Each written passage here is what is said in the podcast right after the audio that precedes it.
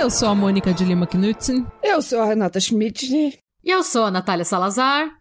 E nós somos o podcast Patramada Criminal e somos todas abobadas. Isso... e a gente só queria confundir. Quem ainda não tá confuso confundindo a minha voz com a da Renata, agora está. Teste das melhores famílias. Eles confundem? Alguém manda mensagem, nossa, vocês viram que a Renata falou esse no episódio? E eu olho assim, fui eu que falei isso, mas tudo bem. Ou se não, vice-versa, assim, nossa, a Natália falou um negócio, eu falo, eu falei isso. Acho que a única que tem a voz as, e o sotaque distinguível é a Mônica, porque ela mistura Noruega ela é a mistura do Brasil com a Noruega. Eu sou a única que não tem voz de rádio, nem. Mas a, a Mônica tem um sotaque exótico. Eu e a Renata sou igual duas paulistanas. É que a gente tem sotaque de São Paulo. Isso mesmo. Porra, meu! Puta Tomar umas breja. Breja. Vamos pra moca. Meu! Mano do céu. Mano. Ah, é não, mesmo. Falo... É, vocês falam é muito mesmo. mano e mano, eu não falo isso não. Não, porque você é não. fina. Não, você eu falo fala... mulher, rapaz. Rapaz. Gente, pra quem não conhece, nós somos o podcast Patramada Criminal. Se você está ouvindo este episódio pela primeira vez, é, nós somos um podcast de true crime com comédia, mas a gente não é tão filha da puta quanto isso possa parecer. Tá tudo bem. Tá tudo bem. Gente, eu prometi e vou cumprir hoje. Hoje o caso é meu, da Natália Salazar, que está falando com vocês, que não é a Renata Schmidt. E eu falei que eu não ia fazer um caso tão pesado, tão terrível que ia deprimir todo mundo. Eu falei que ia fazer o caso mais leve, que a gente ia falar de música, falar de hip hop. Hoje, no episódio de hoje, a gente vai falar da morte do Big Smalls e do Tupac Shakur. E aí corta e a, a Natália começa a contar uma coisa super dramática, tá todo mundo chorando. E ele deu seu último suspiro. Ele, tipo, a gente tem nem piada pra fazer, mais de tão traumatizada que a gente. Pior de é. tudo é que quando, quando a gente fala assim, ah, tem aquele caso, até aquele, sabe, tudo. Ah, eles, eles, eles tinham sexo com criança, coisa e tal. Mas isso é mais a coisa da, da, da, Natália, sabe? Isso é... Não, eu lembro no Children of God que teve uma hora que eu tava, tipo, muito triste com esse caso. Eu, eu tava, tipo. Aí eu tava assim, eu pensei assim, nossa, gente, eu tô muito na bad. Aí eu, eu tava só pensando, mas eu tava aguentando bravamente na cadeira, né? Aí a Mônica falou assim: encerra logo que eu não aguento mais ouvir isso, eu tô muito triste. Não, e o pior é que eu tô vendo vocês, né? A gente não grava com imagem, mas a gente tá gravando áudio, mas eu tô vendo as meninas. E eu tava aqui num roteiro de 14 páginas, tipo, pedofilia, assassinato, seita, abuso. E eu tô vendo a alma deixando as duas, assim, durante o episódio, a alma delas, assim, saindo de trás dos olhos, sabe? Delas. Tipo, tá as Não, duas foi... ficando branca e eu ainda tenho cinco páginas do roteiro pra então, ler. e elas estão assim, tipo. E a Renata tava ficando mais e mais quieta, mais e mais quieta, não tinha mais o que falar, sabe? A gente só tava, meu Deus, eu tô, eu tô sabe, Astro Projection pra, pra outro lugar pra não ter que ficar aqui escutando essa porcaria. É que é todo ciclo, né? No começo a gente ficou pistolaça. No começo, tipo, ah, é, essa porcaria! Essa... Não tá enganando os outros! a gente xingando com, com a roda de, de black metal norueguês é. e, sabe, e tudo mais, mas aí ficou pior. Daí a realidade vai entrando, assim, aos poucos é. vai assentando a realidade. Né? Nossa, né? não, quando eles chegam no Brasil, eu já não tinha mais nada dentro de mim, sabe, pra protestar. eu só olhei, tipo, não, gente... E a mesma, a mesma coisa foi com, com os Wests também, porque toda vez que você ia, que a gente pensava que tinha escutado uma coisa horrível, aí você... E agora vai piorar. Porra! E você disse tantas vezes isso que agora vai ficar ainda mais pior. Aí eu. E aí, no fim, ainda chega, tipo, e os filhos deles nunca se recuperaram desse trauma terrível. que segue os assombrando até hoje. A gente Não, viu?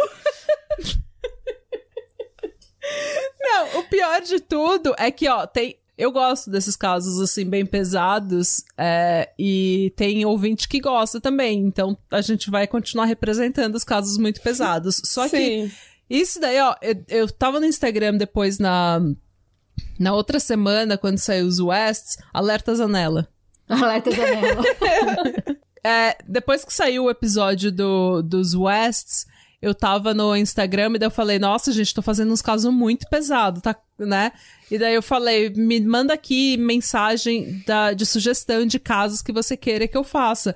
E daí, tipo, já meteram PCC, Bandido da Luz Vermelha, que estuprou 370 mil pessoas. Tipo, a galera também, ah, mas eu gosto dos pesados.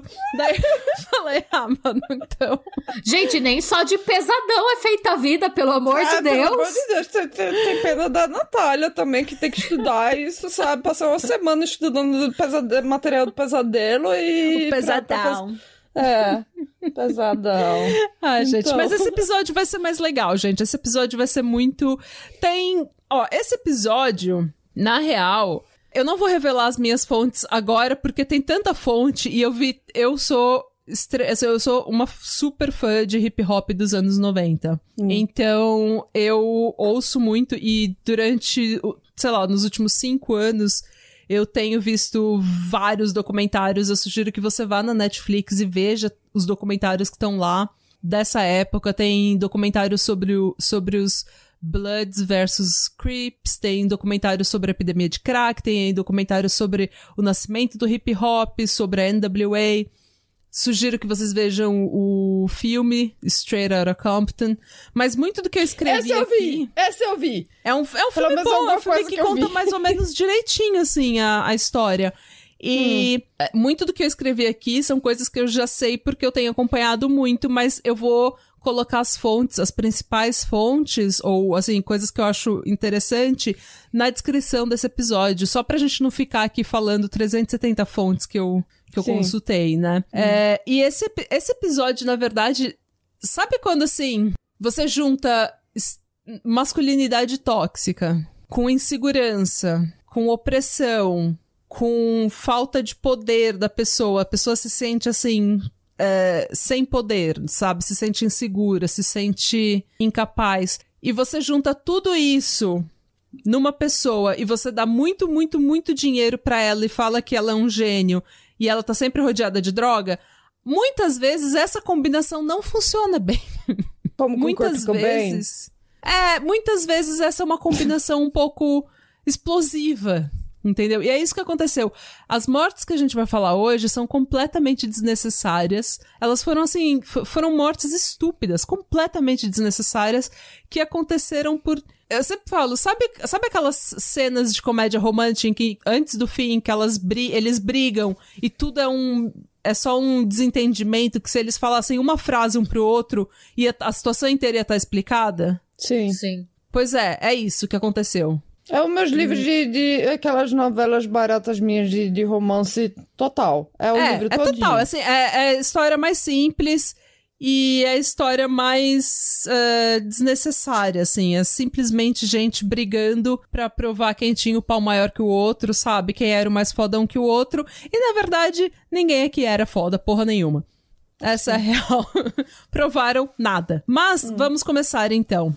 Tupac Shakur e Big Smalls foram dois dos maiores rappers da história. Eu vou portuguesar muito dos nomes porque eu não vou ficar falando rappers, vou falar rappers da história. é, eu não vou ficar aqui rappers. É, os dois é, foram responsáveis por alguns dos maiores sucessos do hip hop e por iniciar uma verdadeira guerra entre a costa leste e a costa oeste dos Estados Unidos na década de 90. Isso aqui vai ser um pouco interessante, porque eu nunca, eu nunca fui muito em. Eu, eu não escutava nem o Big, nem o, nem o Tupac. Eu escutava Nirvana, Planet Ramp, Mamonas era Assassinas.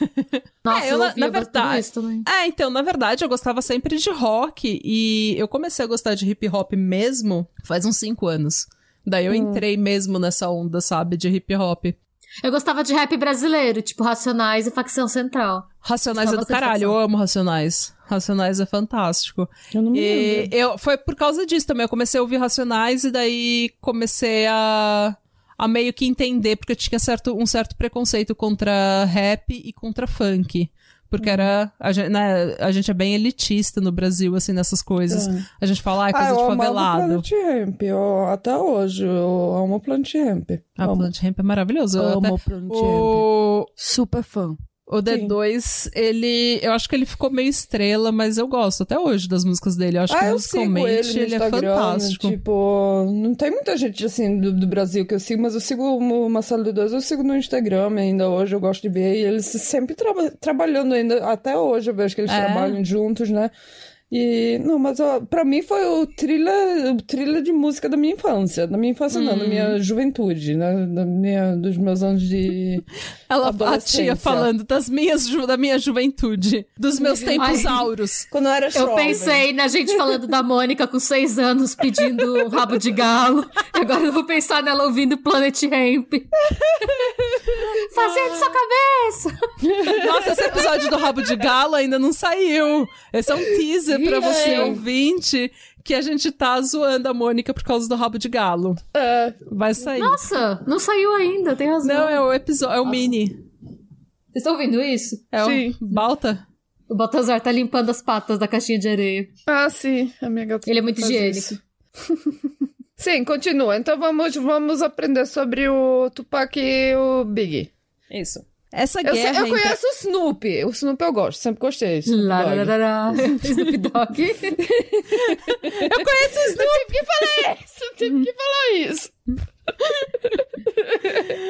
Ah, Essa guerra entre a costa leste e a costa oeste dos Estados Unidos, ela ia ser explorada até o último minuto pela mídia e pelas gravadoras, tanto do Tupac quanto a do Big. E essa guerra terminaria resultando nas mortes do Tupac em 1996 e do Big em 1997. Mas começando do começo, como sempre, começando a história do começo, desde os primórdios da humanidade. Não. Não vou começar tão lá atrás. Pelo clichê do cursinho de como não fazer uma redação. É. Desde os tempos mais primórdios. Então, vamos É. começar com NWA? Não, eu vou começar um pouco antes da NWA ainda. Eu vou começar só falando Eita. que existe. O hip hop começou em Nova York na década de 70, no sul do Bronx. E o hip hop. Pra quem não tá muito nesse, nessa vibe, o hip hop, ele é a batida, sabe? É a batida da música. E o hip hop é, não é só a música, ele é a cultura. Então ele vai pra moda, dança, arte. E ele vem, ele nasceu naquelas comunidades mais marginalizadas, que era a comunidade caribenha e latina e a comunidade afro-americana. O rap, ele é a parte que é rhythm and poetry, que é tipo a letra. A letra, que é o, o jeito que eles cantam, o jeito que eles formam os versos, isso é o rap. Então o rap é uma parte do hip hop. As músicas, tendo nascido de uma de comunidades marginalizadas, elas falam muito de coisas que aquelas comunidades passavam naquela época. Então elas falam de pobreza, violência, assédio policial, é, violência policial, racismo. E elas têm algumas coisas do que aquela comunidade tinha e ainda tem, que é, é, machismo, homofobia, masculinidade tóxica, ostentação, esse tipo de coisa. Isso faz sentido, porque uma pessoa que nasceu no sul do Bronx na década de 70, assim como uma pessoa que nasceu lá onde eu nasci, na Vila São José, lá na cidade de Dutra, ela não tá sentada na com a família dela discutindo, sei lá, Simone de Beauvoir, sabe? Ela não tá discutindo feminismo, o papel da mulher na, na sociedade. Ela eu não acho tá que o discutindo. pessoal de Juru ia fazer um rap, um hip hop muito bom, viu? O pessoal de Jiru ia fazer um tecnobrega. Ai, sabe? Tecnobrega. Nossa, Mas é, é exatamente isso. É exatamente isso. Tipo, você vê músicas sertanejas, são músicas, às vezes, mais tradicionais. Agora tá mudando, né? Mas eh, na, naquela época eram, são, eram músicas mais tradicionais, mais de amor, um amor hétero, uma coisa. Então, muita gente tem preconceito com hip hop porque ele nasceu numa época em que o machismo, a agressividade, a violência tava muito forte e aquela masculinidade tóxica tava muito forte. Hum. E então existe muito disso, tá muito presente nas letras. Então tem gente que não gosta porque eles xingam muito, tem gente que não gosta porque é machista. Eu, apesar de ser uma super feminazi é, de carteirinha, eu amo hip hop dos anos 90, amo hip hop até hoje, porque eu acho que eles contam uma, uma outra realidade, uma coisa que eu mesma não estava inserida, e eu acho que tudo vale a pena. E também eu acho que a música é boa pra caralho. Mesmo que Sim. as letras às vezes sejam extremamente ofensivas contra mim mesma, eu acho as músicas muito boas. Acho então... que é, uma, é uma boa crítica da comunidade, da, da, da uma crítica social, na verdade, do que das pessoas mais marginalizadas estão a realidade das pessoas mais marginalizadas que estão passando, que a gente, o resto do mundo não sabe como é, né?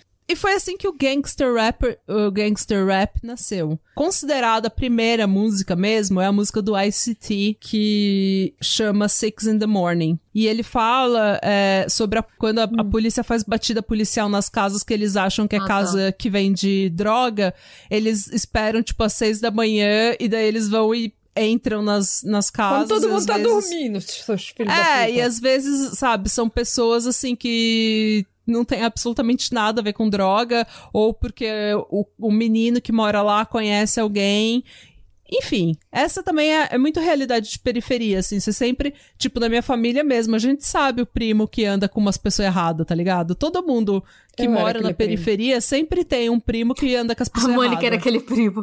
É, a Mônica era o primo. Então, assim, a gente. E daí, às vezes, a pessoa tá andando com uma pessoa errada e ela é. Assim, ela anda com aquela pessoa e sofre as consequências pelo crime da pessoa, sabe? E daí é por isso que violência policial é uma coisa muito pesada, porque a polícia, ela devia ver a pessoa que fez o crime, né? Mas muitas vezes, quando eles entram fazendo batida, fazendo blitz, essas coisas, meio que passa o rodo geral, assim. E às vezes a pessoa só tá ali, tá ligado? Uhum. Mas enfim. Militância à parte, essa é, o, é, é isso que o, o ST falava na música Six in the Morning. E ele era bem assim, tipo, contra esse negócio da polícia, essa, essa truculência da polícia chegando na sua casa já fazendo batida às seis da manhã, achando que todo mundo que tava lá porque era preto tava usando droga, sabe? Hum. E, ou porque tinha, sei lá, seis adolescentes preto na esquina, ah, usando droga. Tipo, isso era muito, muito comum, principalmente é, no sul de Los Angeles, é, numa cidade chamada Compton. Straight out of Compton. Crazy motherfucker Compton. Não, eu, vou, eu vou poupar vocês de eu vou poupar gosto, vocês do, meu, do meu rap. Natália vai soltar um rap daqui a é. pouco. eu, eu, vou poupar vocês de, de todo o meu talento. Vai ser o black rap norueguês. É. o pale, pale rap norueguês. O pale rap. É, então, o gangster rap nasceu então com essa música do ST em 86. E em 87 é, surgiu um grupo que chama N with attitude, ou ninjas com atitude. Ninja. É, a gente não vai falar a palavra com N, né, gente? É, esse, esse, grupo era formado pelo Eazy-E, Dr. Dre, Ice Cube, uh, é, MC Ren e DJ Yella. É, tinha, na verdade, um outro cara que chamava uh, Arabian Prince, mas ele saiu logo de cara. é, era um... Dá pra ver que o Arabian Prince não combinava com a vibe. Ele era tipo o cara que tocou bateria antes do Ringo, sabe? Ele saiu Sim. no início da banda e se fudeu porque a banda estourou. Tipo, o grupo estourou, assim. Eu fiquei imaginando um cara vestido de Aladdin, sabe? É, também, tipo... tocando, tocando triângulo, sabe? tipo Ice Cube, toda a galera, todo aquele swag, aquele, aquela estileira. o Aladdin. E a calça do Aladdin. o chapéuzinho. Ah, então, aí o MC Hammer mais tarde ele roubou o estilo dele, a calça dele. É, do príncipe da Arábia, né? Não, então, o NWA foi formado então em 1987 a gente tá falando da NWA porque eles são extremamente importantes para a história do gangster rap e para a história mundial do rap, do hip hop. Porque enquanto muita gente tava falando no hip hop, falando de coisas que estavam acontecendo, coisas políticas, A NWA foi formada por meninos de, tipo, 18, 19 anos que estavam extremamente revoltados. Eles eram pobres, eles moravam em Compton, eles eram fichados, assim, tipo, tinha batida policial nas festas que, ele iam, que eles iam. É, sabe, aquela coisa, a polícia joga você do chão, cara para baixo, não reage. É, e, e, sabe, esses meninos, na verdade, deles mesmo, quem. Os, o único que vendia droga, o único que tinha qualquer envolvimento com o crime era o Easy E, porque o tio dele era um traficante da gangue Crips, de quem a gente vai falar logo mais. Mas o resto, o Dr. Dre, o Ice Cube, o Yella e o Ren, eles eram completamente assim, tipo, eles eram moleque que estavam fazendo música. O Dr. Dre tava fazendo música desde os 14 anos, tocando como DJ em festa, sabe? Umas coisas assim, ele só queria fazer música. E o Ice Cube, durante a vida toda dele, ele, ele tinha vários problemas assim com é, com raiva, sabe? Com controlar as emoções dele, mas ele nunca foi uma pessoa, assim, violenta. Ele nunca teve nenhum problema com violência, ele mesmo, sabe? É ele que tá. que é ator hoje, que tá no. Não, é o Ice-T. O Ice-T ele faz o Special Victims Unity. É, não, mas o Ice Cube não fez um Velozes e Furiosos ou um Triple ah, X? O Ice Cube, ele, fa ele faz ele tem vários filmes, né? Sim, que, ele assim, teve é. aquele Three Kings. Você sabe, Three Kings com George Clooney e Matt... Sei. Ele tá naquele filme? Eu nem lembro, Sim. gente. É algum, é algum. Olha, o terceiro King, ele é um dos do Mônica. Eu só não, não me lembro qual. Então, e esses, como eu falei, esses meninos, eles passavam às vezes por batida policial, por violência policial, eles viam os amigos passando por aquilo, eles estavam, eles viam aquela realidade, eles estavam emputecidos, eles não sabiam se expressar de forma nenhuma, porque eles eram jovens, adolescentes e pobres, e o que, que eles fizeram? Ao invés de falar das condições sociais deles, eles inventaram um estilo que era: a gente vai falar que a gente é melhor que a polícia, que a gente é traficante mesmo, que a gente vende e usa droga mesmo, e que a gente vai matar policial, e que eles estão tudo com raiva da gente, que eles estão tudo com medo da gente. Fuck the police! É, fuck the police, sabe? E foi exatamente isso. A letra de fuck the police fala que eles vão matar policial, que o Ice Cube, ele pode ir numa cela com um policial e vai ser um, um banho de sangue. E é só assim, Gente, são meninos de 19 anos que fazem música. Ou seja, assim, eles não vão fazer nada disso, eles é nunca só fizeram. fanfic. É, é fanfic. é, entendeu? Eles estão querendo ser o hétero topzera, achando que são foda. É igual o moleque assim, da favela que começa a cantar funk, falar que vai, sabe, atirar pro alto e que tem AK-47 e o caralho, mas o menino não, não sabe nem o cheiro um da maconha. Caso, acho que assim, foi no Brasil, que foi um, um, artista de rap que dizia que era. tinha crescido na favela, que, foi, que, fazia um monte de letras sobre a história de favelas. Na verdade, ele nunca tinha morado na favela, que era família de classe média alta e que. Meu Deus, jura? Eu não vi isso. Também não. Mas não duvido. Mas é isso. Pra lançar o primeiro disco da NWA, o Easy pegou um certo dinheiro que ele tinha de droga, alguma coisa assim. Bom, só podia ser de droga, porque ele tinha outro trabalho. Porque era isso que ele fazia. Era isso que ele fazia. E, mas ele era assim, ele era. O, o, tio dele era traficante dos Crips, mas ele era nada, sabe? Ele era só um, tipo, um um, otário moleque que tava fazendo. é, ele era um moleque que tava fazendo uns corre, mas ele não hum. tinha nem. Ele não tinha, assim, crime na veia, tá ligado? Ele não era Sim. fodão. É... Crime na veia. Ele não tinha, assim, um crime na veia. Não, tipo, ele não era, sabe, aquele. Porque tem gente que com 14 anos a pessoa já é, tipo. Ele não era o dono do morro, né? É, a pessoa com 14 anos já quer comandar o PCC, tá ligado? Tem gente que tem ambição. ele não tinha essa ambição, tá ligado? Ele queria fazer música. Tem gente que tem ambição, é foda. Tem gente é, que tem, tem ambição. Não, gente, tem gente que tem ambição, cada um na sua. Eu não vou, eu não vou comprar briga agora com a pessoa que tem ambição de ser dona do PCC. Vai, filho, faz seu corre. Não, é. não sou eu que vou falar pra você não fazer. Uh, ele começou, o Easy pegou um certo dinheiro que ele tinha, e ele começou a produzir o álbum deles, porque ele queria produzir o próprio álbum. Então ele abriu meio que uma gravadora independente chamada Ruthless Records, junto com um homem chamado Jerry Heller. O primeiro disco deles não foi tão bem sucedido, mas em 1988 eles lançaram o Straight Outta Compton. E esse disco foi fenomenal. E é um dos melhores discos até hoje. Eu sugiro que todo mundo vá ver. Se você não entende inglês, ele é ainda melhor, porque daí você não ouve as letras extremamente ofensivas e você só curte a batida.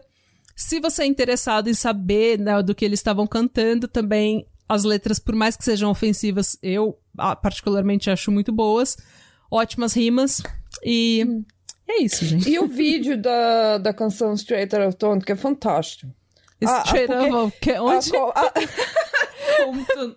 Straight Out of Compton. Compton. Hum. Sim, mas o vídeo eu acho fantástico, porque eles ainda não tinham aquele aquele estilo de moda do hip hop. Não, ainda. eles não tinham swag bling. nenhum, assim, sabe? Eles não. eram. Dava pra ver que ele era um, um bando de moleque, assim, tá sabe, tá ligado? Um, um, tava um total gay, sim, com um chapeuzinho de couro, de. Sabe, os. a colorinha no pescoço. Ah, meu gente, tava uma mistura. Eu não sei não, tava super homoerotic. O estilo. Ah, tava. Tava. tava... Não, é porque a, a, moda ainda. A moda de hip hop ainda não era o que é hoje. Assim, não era streetwear como a gente vê hoje. Então, eles tinham uma, umas modas meio. Meio brega. tio, assim, meio brega. Ai, tipo um pagodeiro dos anos 90. Mais ou menos, é, seria. tipo Alexandre Pires, nos anos 90. Seria, com aquelas camisetas de churrascaria. Aquelas camisas de churrascaria, é. Então, é, como eu falei, ele é peixe pequeno. o Easy era peixe pequeno, o que ele queria era fazer música, e foi isso que ele fez com o dinheiro dele. Ele saiu completamente do crime e começou a fazer música com a NWA. Eles estouraram com o Straight Outta Compton, e todo. Tipo, a América meio que assim. Ficou dividida, porque as crianças amavam, os adolescentes que entendiam as letras amavam, mas os pais estavam extremamente chocados, porque eles estavam falando que eles iam matar policial e que eles fudiam vadia, e eles eram extremamente agressivos, assim, nas músicas.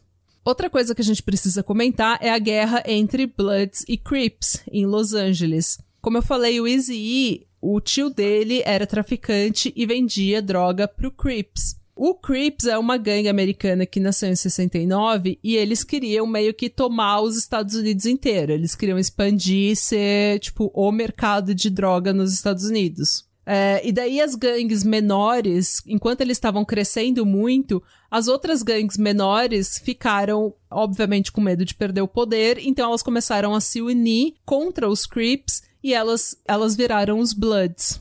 Em questão de números, os Bloods até hoje são bem menores do que os Creeps. Os Bloods ah, ainda existem entre... essas gangues, então? Sim, elas ainda existem. É, os Bloods, eles atualmente têm entre 15 e 20 mil membros, segundo a Wikipedia, porque eu nunca pesquisei mais que isso. É, e os Crips têm entre 30 e 35 mil. É, na década de 80, os Estados Unidos sofreu uma pandemia fodida de crack. E muita gente das comunidades mais marginalizadas foi afetada. O que hoje os Estados Unidos está sofrendo com opioides nas comunidades brancas, entre aspas, white trash, foi o que a. dez vezes menos o que a comunidade é, negra e latina sofreu na década de 80. Tanto que na década de 80, Nova York era meio que um lixão, assim, sabe? Tipo, se você saísse de Manhattan, era lixo pra todo lado, era, era bem podre, assim. E a gente já comentou isso aqui no, no podcast da década de 80 em Nova York, quando a gente falou do da Dorian Corey, sobre a cena drag, né, em Nova York. Muitos rappers ainda são partes dessas gangues, e você pode pesquisar, assim, é, pessoal que é parte dos Creeps, tipo Snoop Dogg o Dr. Dre ainda são parte, entre aspas, parte dos Creeps. O Kendrick Lamar e a Cardi B são dos Bloods. É, mas é assim, o que, que acontece? Eu não, eu não sei porquê, mas eu pensava assim que um era de Los Angeles e o outro era de Nova York. Não, os dois nasceram em Los Angeles. Mas com, com a epidemia do crack, uhum. essas gangues ganharam um dinheiro filho da puta. E elas se espalharam por todo os Estados Unidos. Tipo, uhum. até hoje, os Creeps ainda estão em 41 estados dos Estados Unidos. Hum. Tipo, eles aí, têm muito aí, controle. De repente veio um monte de mexicano e começaram a ter o seu MS-13 e agora são... Então, agora tem outros... É, tem, tem mais concorrência hoje em dia. É. é. mas assim, por que que ainda tem muito rapper que é afiliado com, com, com gangue, porque... Porque eles precisam de dinheiro para produzir a música deles, aí vão pro... Hoje em dia não, hoje em dia não. Não. Naquela época até um pouco, mas é, que nem o Easy conseguiu dinheiro pra produzir, ele abriu a gravadora dele com isso, né? A Ruthless Records, because, por causa do Straight Outta Compton, eles eram a mais bem-sucedida gravadora independente da face da Terra, assim. Então, é, tinha dinheiro aí, mas isso, acho que hoje em dia eles não precisam disso. O que acontece é que se você for um gangster, se você canta gangster rap, e você vai falar da polícia, e você vai falar de droga, e você vai falar que você carrega arma e o caralho, Você precisa não faz sentido. Você precisa. Um, você precisa da proteção, mas você precisa principalmente do street credit. Você precisa estar ali, verdade. porque senão você vai ser, tipo. é, você vai ser um hipócrita, entendeu? Você vai ser uma pessoa que nasceu. Que nem o Big, na verdade, ele, ele teve uma infância relativamente. Ele, ele foi muito- bem pobre até, mas assim. é, relativamente privilegiada em, em relação ao Tupac, por exemplo. Então, mas você precisa daquele street credit, que foi o que o mais recentemente o aquele daquele estranho lá com os todo colorido, o Tekashi 69, ele tentou entrar pro Bloods, né, Pra ganhar street credit, porque ele não tem nenhum, ele nunca foi entre aspas das ruas, assim, ele nunca vendeu droga. E daí fudeu, caiu a casa pra ele, ele dedurou todo mundo pra não ficar na cadeia, e agora ele tem que andar com 15 seguranças porque ele dedurou todo mundo dos Bloods. Ah, basicamente. Deus, isso não é. Olha, gente, faz, faz, tenta fazer que nem o Lil Nas X. Faz um vídeo que você dá striptease pra Satanás e você ganha crédito desse jeito. Então, aí é que tá. É... Se você vai cantar gangsta rap, você precisa, entre aspas, de uma imagem gangsta. E é isso que eles estavam querendo. Só que o problema é que, assim, você pega esses meninos, que nem eu, eu falei, que igual o, o Dre ou o Ice Cube. O Ice Cube, ele gosta de escrever música. E o Dr. Dre, né, o Dre, ele gosta de produzir música. É isso que ele gosta. Ele não quer vender droga, ele não quer... Até porque trabalhar em gangue dá mau trabalho. É, tipo, é um trabalho... Maior trabalho, trabalho. É, gente, não, é verdade. Você tem que estar na... Não é assim, você escolhe os seus horários, entendeu? Você escolhe a hora que você vai trabalhar. Não é assim. É, sei. você não pode passar 12 horas no estúdio e daí falar, ah, agora eu vou fazer o segundo turno vendendo droga. Tipo, são dois trabalhos. Ah, olha, eu vou falar uma coisa. Eu tava com um namorado que ele, ele vendia maconha um, um tempinho. E a gente sempre falava assim: tem, tem um, sabe, um- uma categoria de vendedores de drogas e que tipo de drogas. E você, você não quer ser o vendedor de, de anfetamina, porque o vendedor de anfetamina, o pessoal liga pra você qualquer hora da noite, do dia. que eles estão pra- acordados. Eles estão acordados o tempo todo, tá entendendo? Ai, vendedor de crack também deve ser o pior trampo, porque o usuário de crack, ele não deve ter nada a perder se ele tá na fissura. É. Não, e crack passa rápido, né? Dizem que passa super rápido, assim, o barato de crack. Então você tem que. Eu não sei porque, eu- gente, eu sou extremamente quadrado. Desse, de, de todas as três aqui, eu sou a mais quadrado. Não, sentido. tudo bem, eu não sou uma pessoa quadrada, mas eu nunca fumei crack, né? Não é assim também. Porra. Não, eu, não, eu tô falando de. Eu, não- eu entendo muito menos de droga, assim. Tudo que eu sei de droga e de arma eu aprendi com a NWA, gente. Sério. Então. E então, assim, pra provar quem que era mais fodão o tempo todo, eles estavam sempre tentando one-up o outro, sabe? Tipo, ah, fulano de tal anda com.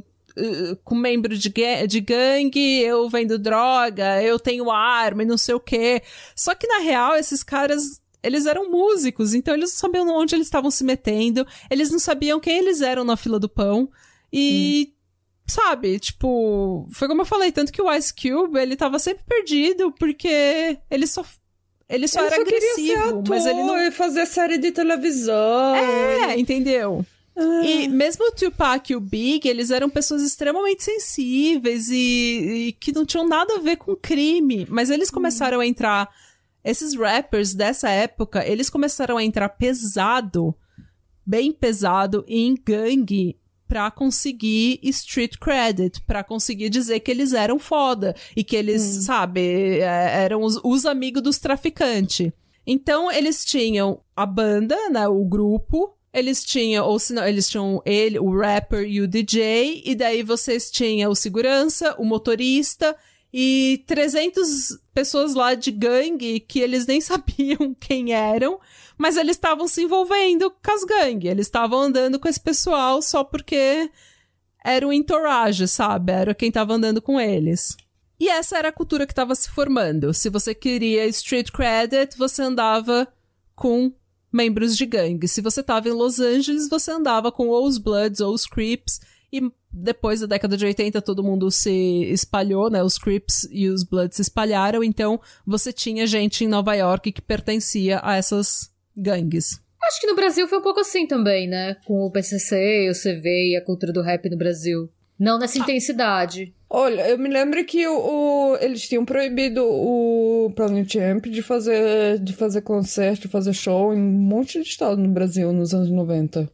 Ah, então. A NWA também teve essas paradas. Hum. Mas era mais assim da polícia ou da, entre aspas, sociedade de bem que não queria eles lá. falando, gritando fuck the police. É. E foi nessa cultura que o Tupac Shakur e o Big Smalls vieram à tona, ficaram conhecidos. Eles iniciaram as- a carreira deles nessa época em que a coisa estava acontecendo e que essa cultura de hip hop ser relacionado com gangue estava nascendo. O Tupac Shakur, ele nasceu no Harlem, em Manhattan. Os pais dele e vários membros da família dele pertenciam ao Black Panthers. Então, eles eram uma família politizada, bem politizada, porém uma família que também tinha vários problemas com a lei. Porque, pra quem não sabe, o Black Panthers é um partido revolucionário que nasceu da comunidade afro-americana como um partido de resistência à opressão é, policial, à truculência policial e é, para promover os direitos civis da comunidade Mas eles eram terroristas, vamos ser honestos. Eles Eu, não- torço, não é- eu, eu, eu gosto deles, mas, gente, eles explodiram muitas bombas em muitos lugares, mataram muita gente. Então, eles, eles entre aspas, pregavam, né, a- as táticas deles era armar a população para que elas pudessem lutar contra a polícia. Então, pra- dependendo de para quem você pergunta, o Black Panthers é ou um partido revolucionário ou uma organização terrorista. É, os dois podem ser verdade ao mesmo tempo. É, eu acredito que os dois sejam verdade. Assim como a guerrilha contra a ditadura nasce como uma revolução e às vezes se transforma em uma organização terrorista, porque pessoas inocentes acabam morrendo, acaba respingando em todo mundo, né?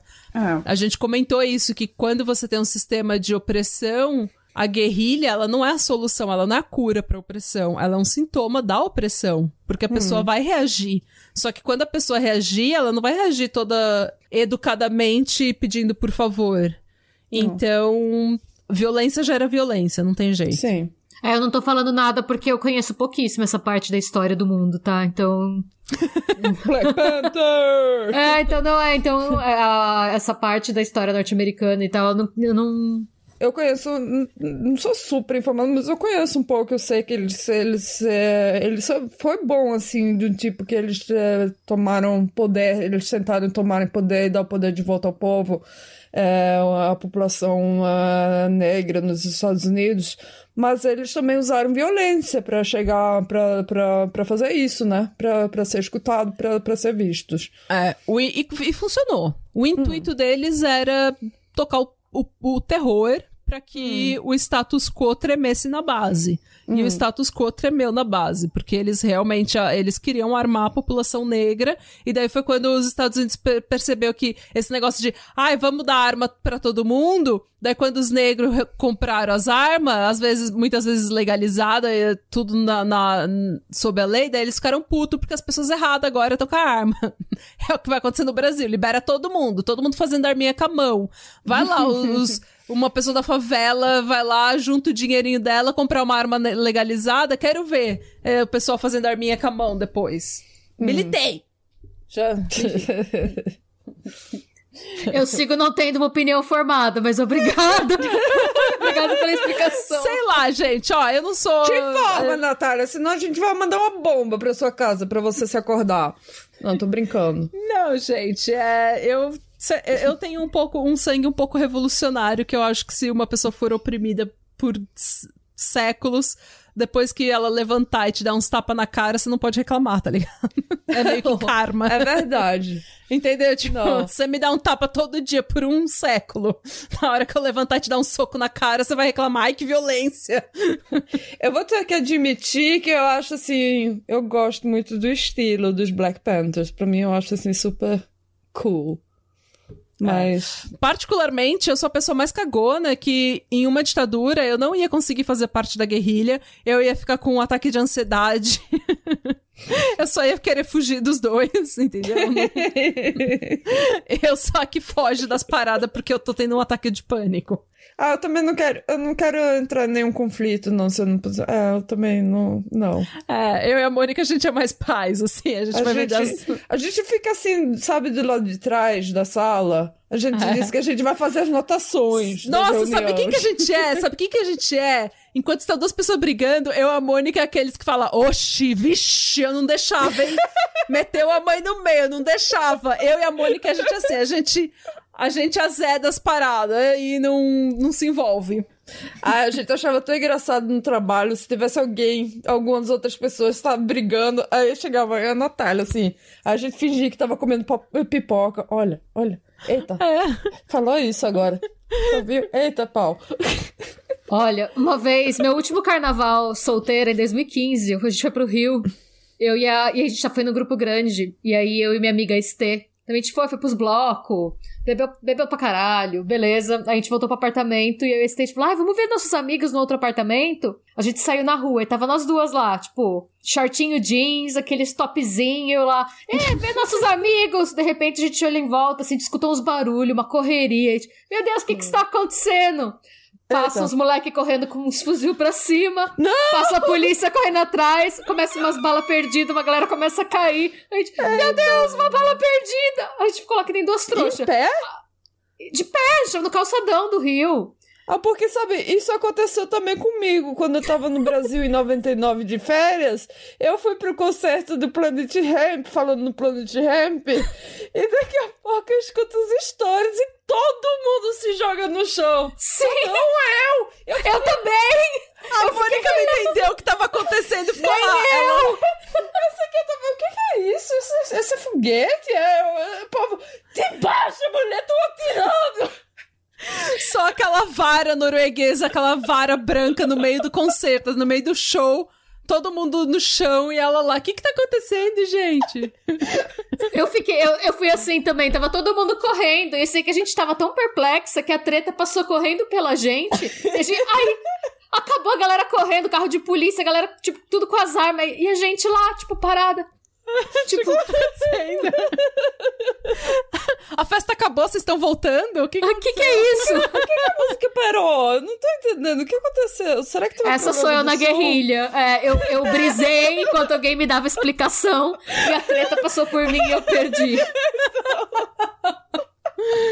Então, manda pra Ai. gente, quem é você na guerrilha? Quem é você na guerrilha? Queremos quem saber. É... Queremos saber, quem é você? O que, que você faria? Você ia lutar? Você ia correr? Você ia, você não ia, você ia perder? É, você ia perder o rolê quando passou você ia perder você. o rolê. ia perder a hora de dormir na hora dos atentados, tá ligado? Nossa, gente, não, foi péssimo. Parando pra pensar, a gente podia ter tomado um tiro, mas foi, foi tudo tão rápido. Ah, eu com certeza. Tava que nem um poste lá no meio do mar de gente deitado no chão. E ninguém responde você nessas horas. Tipo, gente, o que, que tá acontecendo aqui? O que, que tá acontecendo? Por que, que a música parou? Isso é foguete? O que, que tá acontecendo? Eu posso só, posso só olhando assim, chocado pra mim. Você abaixa, mulher.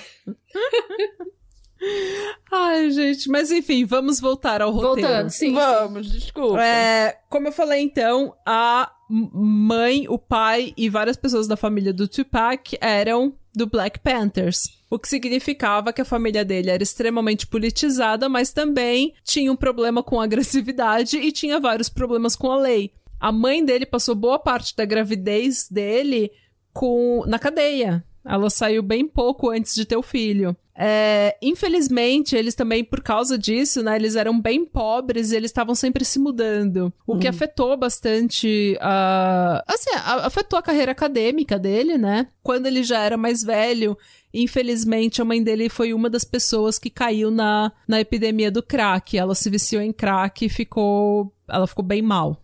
Ficou- A mãe dele? a mãe dele. Ela Eita. ficou bem mal. E nisso o pai dele também já tinha. Ele não tinha abandonado a família, mas ele não tava mais na cena, porque ele. Ou ele foi preso, ou ele foi. Ele foi pra outro lugar, eu não lembro direito o que aconteceu com o pai dele. Mas é.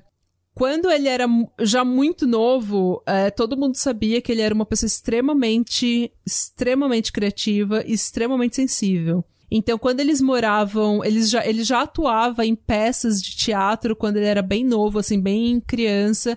E quando eles se mudaram para Baltimore, em Maryland, ele se matriculou na Baltimore School for the Arts, né, que é uma academia de artes conceituada em Baltimore. E ele lá ele conseguiu, ele, ele estudou tudo que ele queria, assim, ele estudou jazz, estudou balé, estudou poesia, estudou atuação. Então, o Tupac, ele é uma pessoa das artes. Ele é aquele cara que lê poesia e é o estranhão, sabe? Ele é o estranhão da turma. Que lê poesia com 16 anos, ele tá lendo poesia. Eu não conheço ninguém que lê poesia. É, eu conheço o Tupac. Você não conhece o Tupac, ele não era seu amigo. Para. Você, você arruinou meu sonho de ser a filha do Hugh Hefner.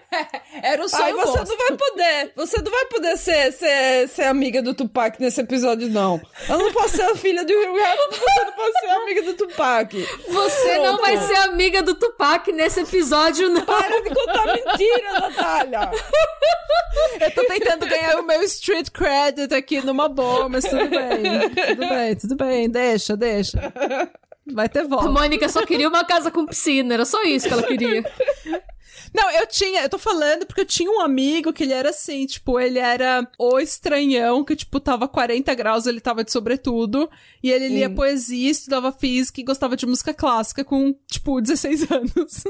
então, mas eu achava super legal naquela época, porque eu também era estranhona, então eu gostava do estilo dele, né? Eu também gostava de música clássica, eu gosto. Essa era a pessoa que o Tupac era, uma pessoa sensível, gostava de, de música clássica, gostava de sensível. dançar, de cantar, de atuar. É, ele não se formou nessa academia conceituada de artes em Baltimore, porque antes dele poder se formar, a mãe dele teve que mudar com ele pra Califórnia, e foi aí que ele meio que assim, ele, ele continuou estudando, continuou estudando poesia e o caralho, continuou tentando fazer música, só que ele também começou a se envolver em gangue, começou a vender droga. E ele fez isso por um tempo. Mas ele tinha um belo abdômen também. Sim, É, não, ele era, sim, ele era, sim, ele era gato, ele era Ele era bem bonito, né? Eu catava, eu catava. Nossa, A tá Madonna parabéns, senhor A Tupac. Madonna cantou, é verdade. A Madonna pegou o Tupac? Madonna pegou Quem Tupac. foi que a Madonna não pegou naquele tempo, pelo amor de Eu não Deus? sei. Mas bom pra ela. Bom pra ela. Então, Tupac tinha um six-pack. tinha um six pack. É, deve ser por isso que ela tá- deve estar usando ainda aquele tanto face nas app. fotos dela. Quer reviver a juventude A dela. juventude dela. Onde, a- onde ela pegava todo mundo. Nossa, eu tô vendo as fotos deles. E eles não só se pegaram, eles tiveram relacionamento. Sim, sim, eles tiveram Sim. relacionamento. Com direito a, tipo, carta. Troca de cartas. Nossa. Sim. Nossa, eu chipo esse casal. Eu achava eles um, eu, achava, eu acho que eles eram um casal lindo também. Mas é, Nossa. enfim, né? Eu sou suspeita pra falar. Nossa, tem uma foto da Madonna, o Sting e o Tupac. Tipo, no- numa mesa de bar. Hanging out. Mas então, em Sim. 1991, ele lançou o primeiro álbum de estúdio dele chamado Tupacalypse. Tupacalypse Now. É, pela Oh, Interscope oh my. Records.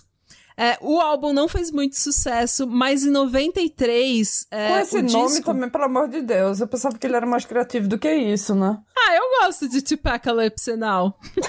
Nossa, gente, eu descobri que o Tupac terminou com a Madonna por ela ser branca. É, Então, é isso. Tem gente que fala que é por isso, tem gente que fala que é porque a Madonna, ela queria meio que é, street credit também, sabe? Ela queria se envolver bastante em hip hop e quando ela descobriu que ele era, na verdade, um cara mó nerd, sensível e, assim, poeta, ela meio que se decepcionou. Ou tem outras pessoas que falam que, na verdade, foi porque ela descobriu que ele estava muito envolvido. Ela achava que ele era o cara sensível e politizado e o caralho, mas ele estava nessa época envolvido com um gangster, que a gente vai falar, inclusive, daqui a pouco. Não, hum. então, é, não precisa nem por essa parte, né? Se não quiser, mas eu vi aqui que em 2017 leiloaram a carta dele terminando com ela. Por hum. 300 mil reais. Não, 300 mil dólares. Não, 300 mil reais, desculpa. E ele fala para ela que para ela ser vista com um homem negro não colocava em risco a carreira dela. No máximo fazia com que ela parecesse mais aventureira. Ele falou: para mim, no entanto, acredito é. que estaria decepcionando metade das pessoas que me fizeram que sou. Jamais quero te machucar. Você consegue entender?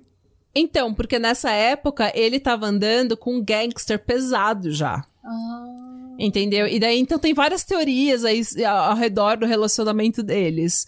É, e realmente, ela estava tentando se envolver no mundo mais de hip hop. E ele achava que ela era meio aproveitadora. É, ah. assim, querendo ganhar street credit em cima dele, sabe? Mas é, a gente vai ver também que muito do que o Tupac pensa nessa época não vem exatamente dele. Tá. Hum. Porque a gente vai falar disso. Tá é, bom, em, vamos, em, vamos à frente. Em, é, em 1993, o segundo disco, chamado Strictly for My Ninjas, fez sucesso. Strictly for, Strictly for My Ninjas fez muito sucesso e foi nesse disco Gente, a ex-mulher do Will Smith pegava o Tupac. Ele passou o Sim, rodo. ele tem, ele passou o rodo. Ele tem um, ele tem poesia para ela. Ele tem poesia para Jada no livro dele. Então, vou terminar. Posso? Sim, sim. Pode, desculpa. A Renata agora vai começar, daqui a pouco ela começa a cantar My Ambition as a Rider, começa a cantar a música do Tupac. Entrou no rabbit hole total, assim, não quer mais ouvir minha... Desculpa, rolê. não, não, tô ouvindo, tô interessadíssima. É que tem todo um lance de Hollywood que eu não conhecia. Eu achava que era uma coisa total meio alternativa. Não sabia que ele tava envolvido nos babados dos famosos. Não, ele tá. ele, ele tava na dança dos famosos. Vamos à frente. Dança com Vamos pra frente. Tá bom, pode seguir, pode seguir. Pela quarta vez. Em 1993, o segundo disco dele. Sorry. Pela quinta vez. Em 1993, o disco dele, chamado Strictly for My Ninjas, fez muito sucesso. E foi nesse disco que ele começou a se, a se, aproximar mais de grupos como a NWA. Então, o primeiro disco dele era um pouco mais politizado, um pouco mais, poe sabe, poesia. E no segundo fez muito sucesso porque ele se aproximou desse estilo mais gangsta. Hum. Ah, inclusive foi nesse, foi nesse disco que tava uma música maravilhosa que chama Keep Your Head Up, que é, meu, essa música é fantástica. Quem, puser, quem quiser vai ver o, a tradução dela no Google, é maravilhosa. Enquanto isso, tudo tá acontecendo, o Tupac tá lançando disco. Enquanto isso, na costa leste, no Brooklyn, é, em Nova York, uma pessoa, um cara chamado Christopher Wallace, o famoso Big Smalls, ou mais tarde Notorious B.I.G., também tava fazendo o corre dele. O Big teve uma infância muito melhor do que a do Tupac, porque enquanto o Tupac era extremamente pobre, o Big, ele, o pai dele era, era político, ele tinha um pouco mais de dinheiro. E quando o pai dele abandonou a família dele, a mãe dele era assim extremamente trabalhadora, ela trabalhava dois empregos, sabe? Então ela fazia uns corre legal, nunca faltou nada para ele. Literalmente, nunca faltou nada. Tem até umas entrevistas que eles comentaram no last podcast on the left, que é tipo, o Big, ele era, ele tem esse nome Big porque ele era bem grande, ele era uma pessoa, ele era obeso. E ele já era obeso, tipo, desde que ele era muito novo, 10, 11 anos. E daí a mãe dele fala assim na, nas entrevistas, tipo, é, eu não sei se dá para reparar olhando pro Big, mas nunca faltou comida em casa. a mãe dele mó shade. mas assim, então ele teve uma infância muito mais é, confortável, né? A mãe dele estava presente, a mãe dele trabalhava dois empregos, nunca faltou nada para ele. Só que ele ficava muito tempo sozinho. E ele começou a vender droga com 12 anos. Meio que porque. Só para fazer um corre, sabe? Só para fazer um dinheiro. E apesar de ser um ótimo estudante, ele, com 17 anos, ele parou de ir pra escola, ele largou a escola para se dedicar à profissão de traficante porte pequeno. Bem pequeno. Traficante MEI, né?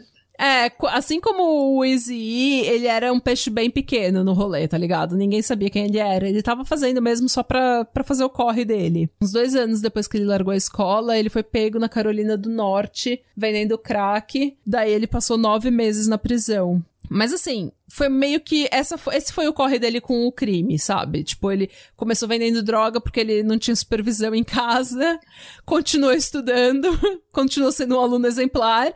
Daí largou a escola para se dedicar pro tráfico, foi preso, passou nove meses, voltou falando: foda-se isso, eu vou fazer música, que é o que eu tô fazendo minha adolescência inteira. E é isso que eu sou bom, entendeu? Não, esse negócio de ir pra prisão toda hora não é pra mim. Melhor não. É, e ele já fazia rap desde, acho que 13, 14 anos, ele se apresentava na rua, já tinha os grupos dele, a galera que fazia rap com ele e tal.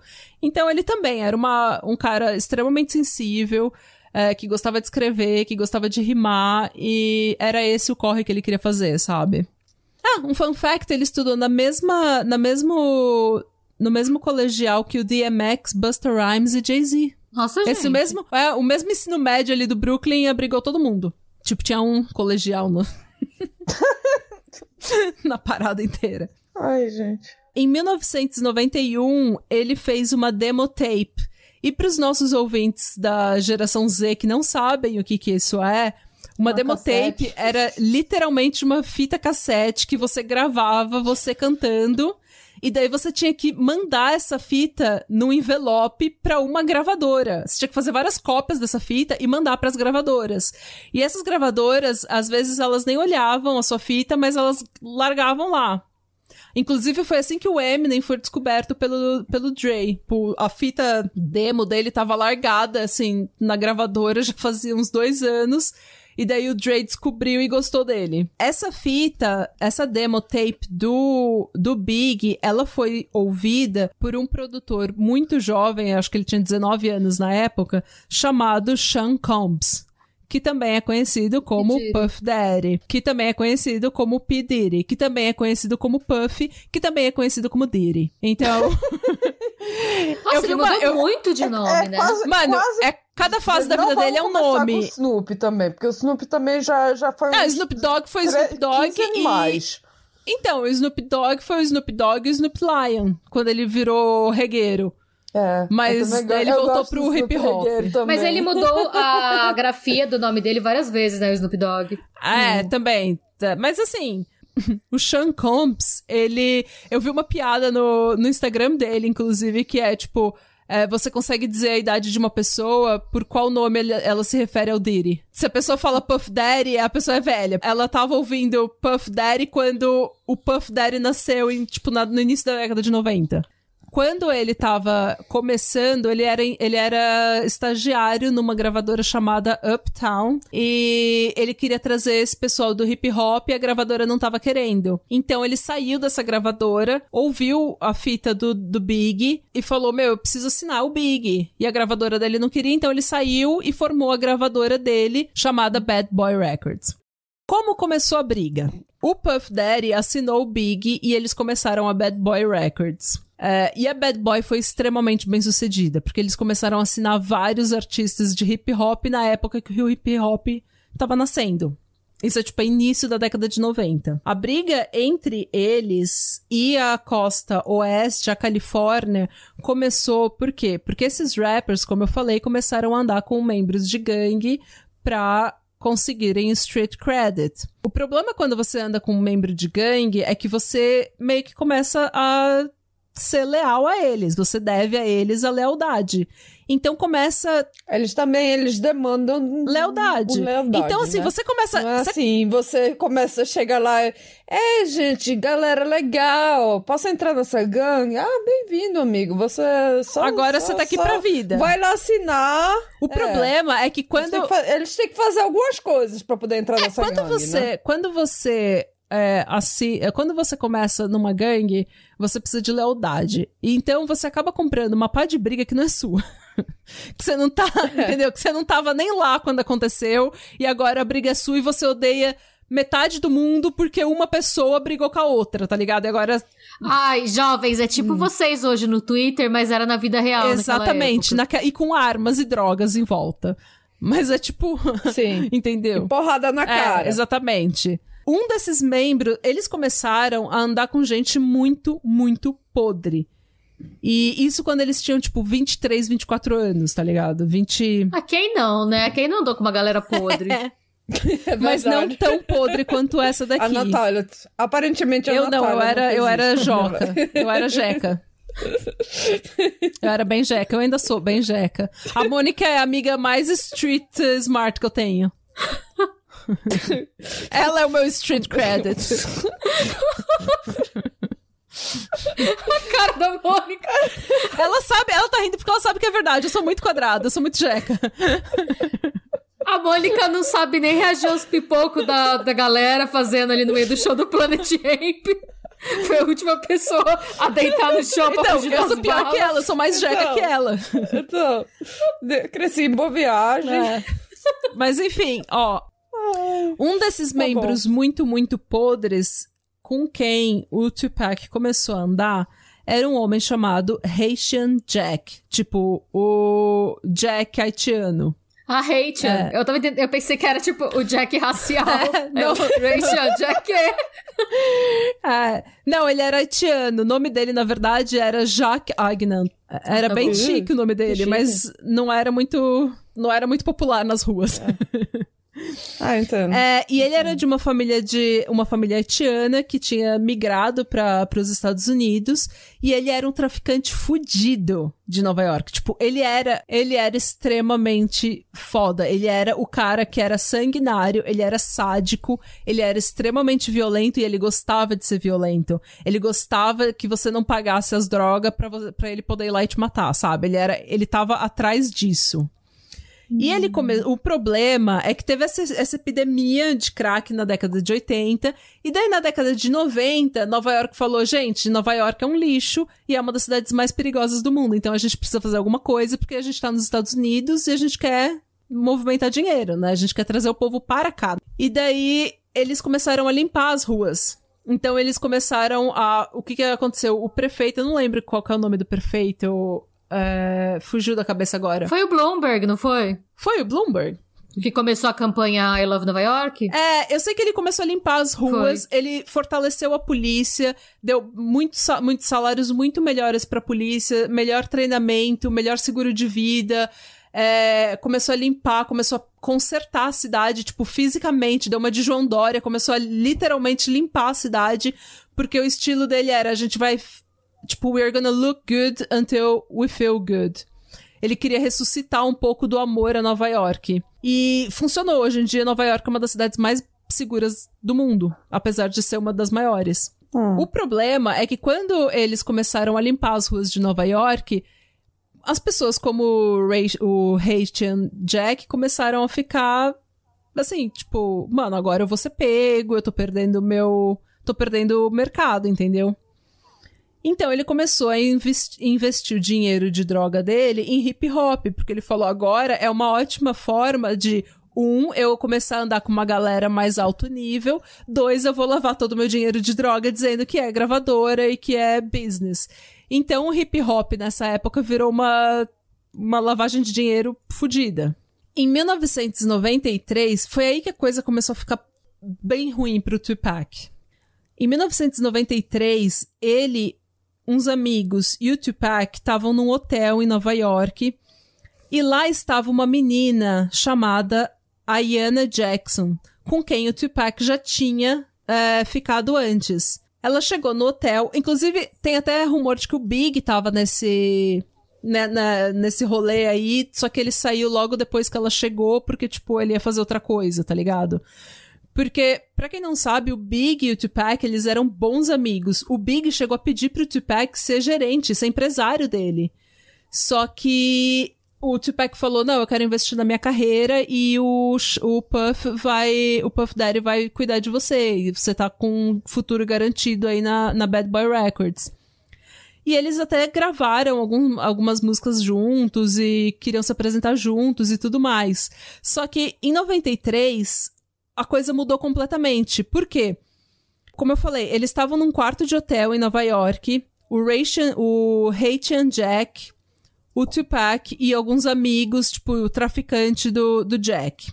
A menina, a Yana Jackson, chega, ela tem 19 anos, ela já tinha ficado com o Tupac antes. Ela chega no hotel e ela e o Tupac começam a ficar. E eles vão pro quarto. Logo em seguida, que eles vão pro quarto sozinhos, logo em seguida vem a turma do Haitian Jack, do Jack, pra dentro do quarto. E daí o que aconteceu nesse quarto meio que cada um tem uma história. Segundo Jack, o Tupac dividiu ela com eles. Eita. Segundo ela, ele deitou em cima dela e falou. Que nem o Robinho. Então, segundo ela, ele deitou em cima dela e falou: é, Eu vou usar você essa noite, esses daqui são os meus amigos e eu vou dividir você com eles. O Tupac negou isso até o último segundo da vida dele. Ele falou que isso nunca aconteceu. O que aconteceu é que naquela naquele dia, quem tava fazendo, preparando o drink e servindo para todo mundo era o Jack. E ele foi pro quarto sim com a Ayana. E quando ele chegou lá, os caras entraram no quarto e ele falou: Ai, mano, eu tô zoado. Ele tava grog, ele não tava legal, tava passando mal. E daí ele falou: Ai, meu, não vou, não vai rolar esse negócio de gangbang. Mas ele achou que tudo, aparentemente, tudo ia ser consensual, entendeu? Que tava todo mundo ia entrar numa orgia e que ele não queria. Então ele saiu do quarto, falou com o, publici com o publicitário dele, né, com o PR dele e capotou. Passou mal e capotou. No outro dia, ele acordou com ela, gritando com ele, falando que ele permitiu que eles estuprassem ela. Então ninguém sabe ao certo o que, que aconteceu nesse quarto de hotel. Cada um tem uma história diferente. Eu, particularmente, acredito que o Jack queria fuder com o Tupac, ou que ele queria catar a mina do Tupac, e ele sabia que o Tupac não ia deixar, e ele meio que dopou todo mundo quando ele tava mexendo nos drinks e servindo drink pra todo mundo. Ela tava com o drink batizado pra não reagir, ele também, porque ele diz que ele passou Eu mal. acho que também pode ser. É, pode ser também que ele tenha, esse Jack tenha, tenha dopado todo mundo pra, assim, criar uma situação que fosse colateral, que ele podia usar pra controlar o Tupac, sabe? Exatamente. Ah, é. O problema é que essa menina deu queixa. E daí, e como ela deveria ter dado queixa, obviamente. Claro, com ela foi certeza. Não, estuprada eu por três caras, É. entendeu? Tipo, três, quatro caras, Sim. amigos do Jack. E o que ela fala é que o Tupac tava em cima dela. Eu acho que ela estava dopada e que como ela entrou Hum. primeiro com o Tupac, quando tinha um homem em cima dela, ela achou que era ele, só que ele já tinha saído Hum. e era outro cara, porque ele negou o tempo inteiro e ele falou que no julgamento ele pediu desculpas pra ela, ele falou: "Eu não tô te pedindo desculpas pelo ato que estão me acusando, porque isso eu não fiz. Eu tô te pedindo desculpas porque eu coloquei a gente nessa situação. É culpa minha que você passou por isso. É, o problema. Assim, e agora eu tenho um, um pequeno disclaimer pra fazer, tá? É, Ok. Isso, tudo que eu tô falando, que eu particularmente acredito, pode ser eu, Natália, sendo uma pessoa problemática, querendo passar pano pra um homem que eu gosto. Sim. Porque quando você gosta de uma pessoa, obviamente você não quer aceitar que essa pessoa tenha feito uma coisa extremamente terrível que vai manchar parte da história que você tem com ela, Sim. do relacionamento que você tem com ela. Porque se ele fosse culpado, eu não ia conseguir ouvir as músicas dele. Assim como hoje em dia eu não ouço música do R. Kelly. Assim como hoje em dia eu não. Ah, eu odeio aquele filho da puta. É, entendeu? Assim como eu não vejo o filme do Allen, eu não vejo o filme do Roman Polanski. Eu cortei, sabe, completamente, porque eu não consigo separar eles do que eles fizeram.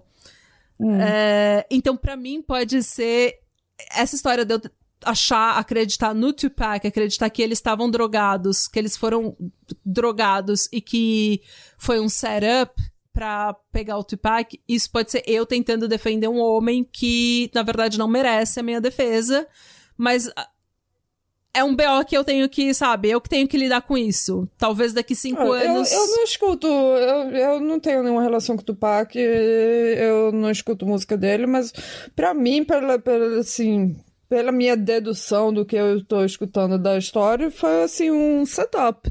Eu acho que ele queria controlar o Tupac, ele queria que alguém. Ele queria. Provavelmente ele queria que a Sayane nunca desse queixa e que agora ele ia ter esse, é, essa carta na manga pra controlar o Tupac. Hum. Entendeu? É isso que eu consigo deduzir, porque. é, tanto que essa música que eu indiquei, Keep Your Head Up, ele fala tanto assim sobre. A gente recebe tanto de- das nossas mulheres e o que, que a gente faz com as nossas mulheres, a gente tira delas, a gente estupra elas, a gente bate nelas. Então, tipo, e a- a- as letras dele sempre foram meio. Ele sempre foi uma pessoa meio feministona em relação aos outros, os, os outros rappers, sabe? Então não tem nada no comportamento dele, apesar de que ele tenha vendido droga, de que ele tava sempre metido em briga por causa desses, desses negócios de gangue, que ele tava metido com gente forte, fudida. Não tem nada na história dele que fale de assa- eh, assédio sexual e estupro. Então eu não consigo acreditar, mas, de novo, vai você ler essa história e deduzir o que você acha que foi. E manda aqui pro, pro podcast, manda pro nosso Instagram pra você ver, pra gente poder discutir. Porque, como eu falei, de repente sou eu sendo uma pessoa problemática, tentando passar pano porque eu gosto dele, eu não quero parar de ouvir a música dele. Sim. Tá ah, bom. gente, também dependendo de com o que os dois foram é, dopados, eu, eu penso, eu, eu, eu nem não conhecia essa história, mas a impressão que me passa é que os dois foram dopados e que nenhum dos dois nunca. Só quem vai saber o que aconteceu mesmo foi esse maluco que dopou Jack, eles. é. Porque. É. Porque é, eu acho que eles mesmos não devem saber o que aconteceu com eles. Eu acho que o Tupac deve lembrar até um certo momento. Eu imagino pra você, quando você tem um apagão, você vai negar até a morte que você fez uma coisa horrível porque você não lembra, ainda mais se é uma coisa que é contra o que você acredita.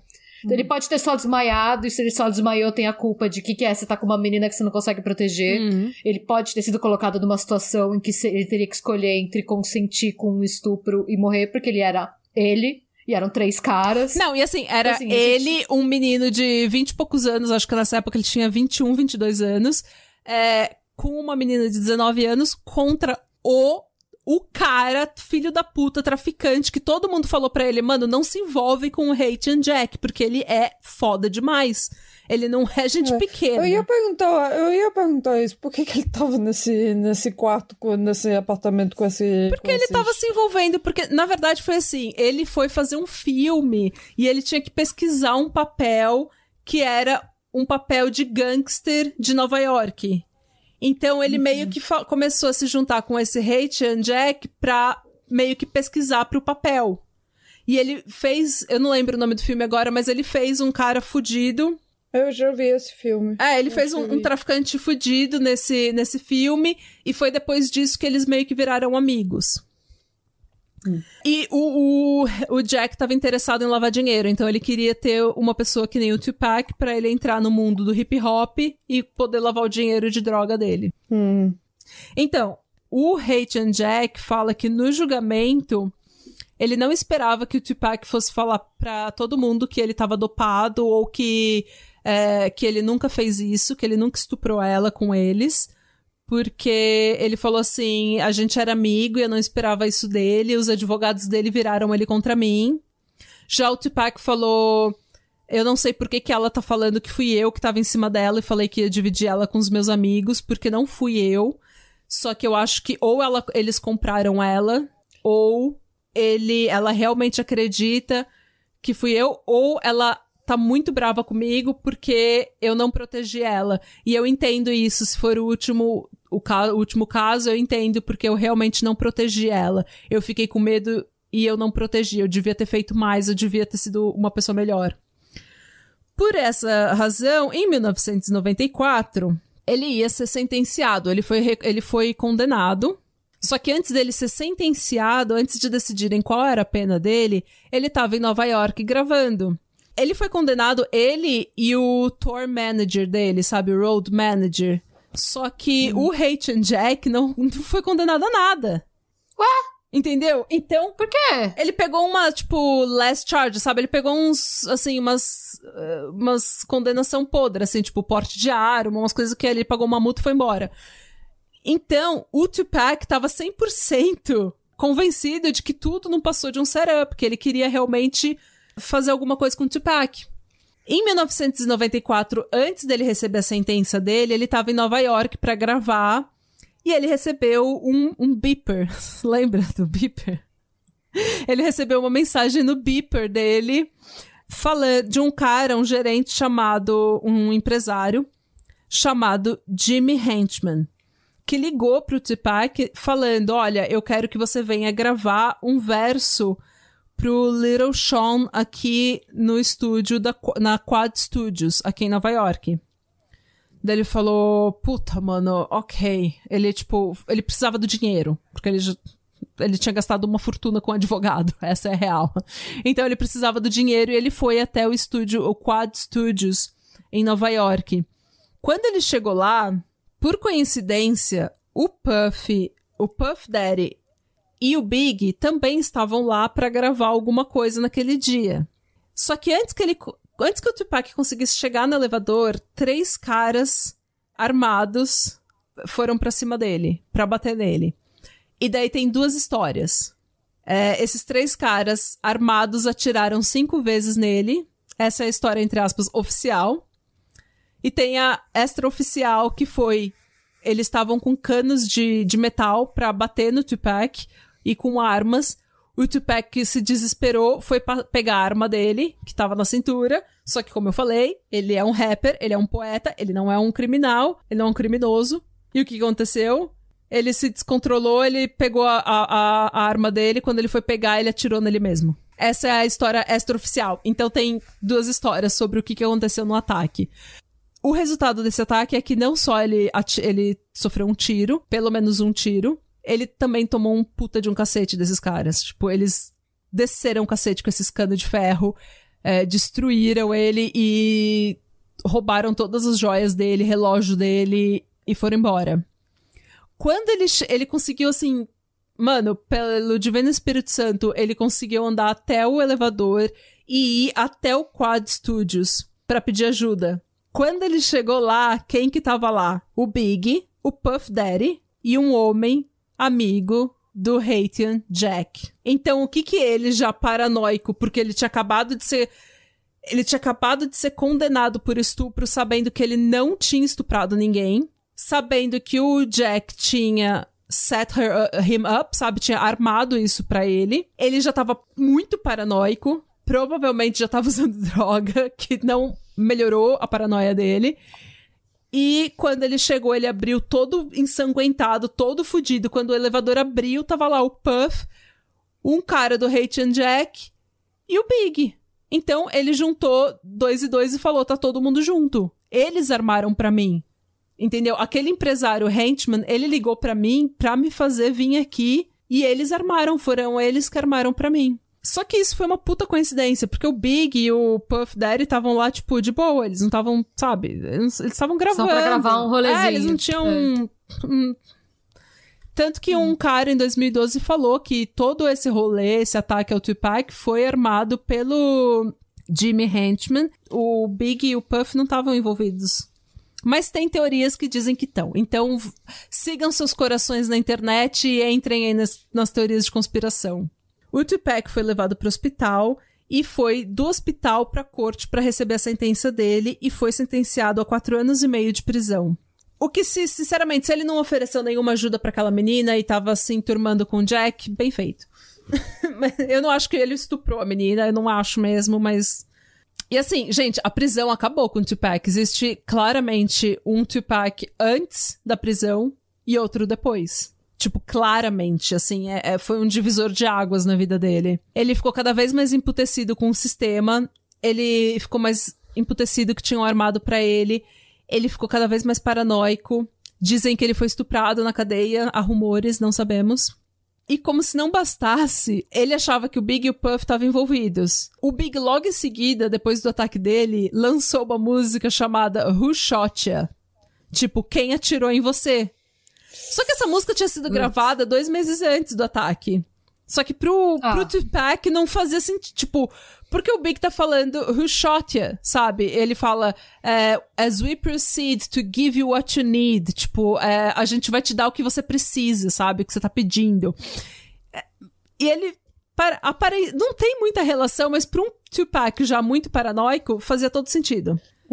Sim. E nessa salada maravilhosa de bosta, entra uma pessoa pior ainda, chamada Suge Knight. Eu não sei se vocês já ouviram falar do Suge. Esse daí é o, o gangster verdadeiro.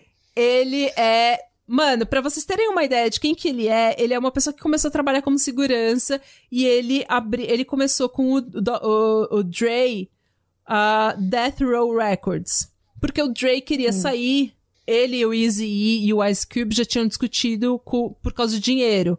Porque quem começou a Ruthless Records foi o Eazy-E e o Jerry Heller.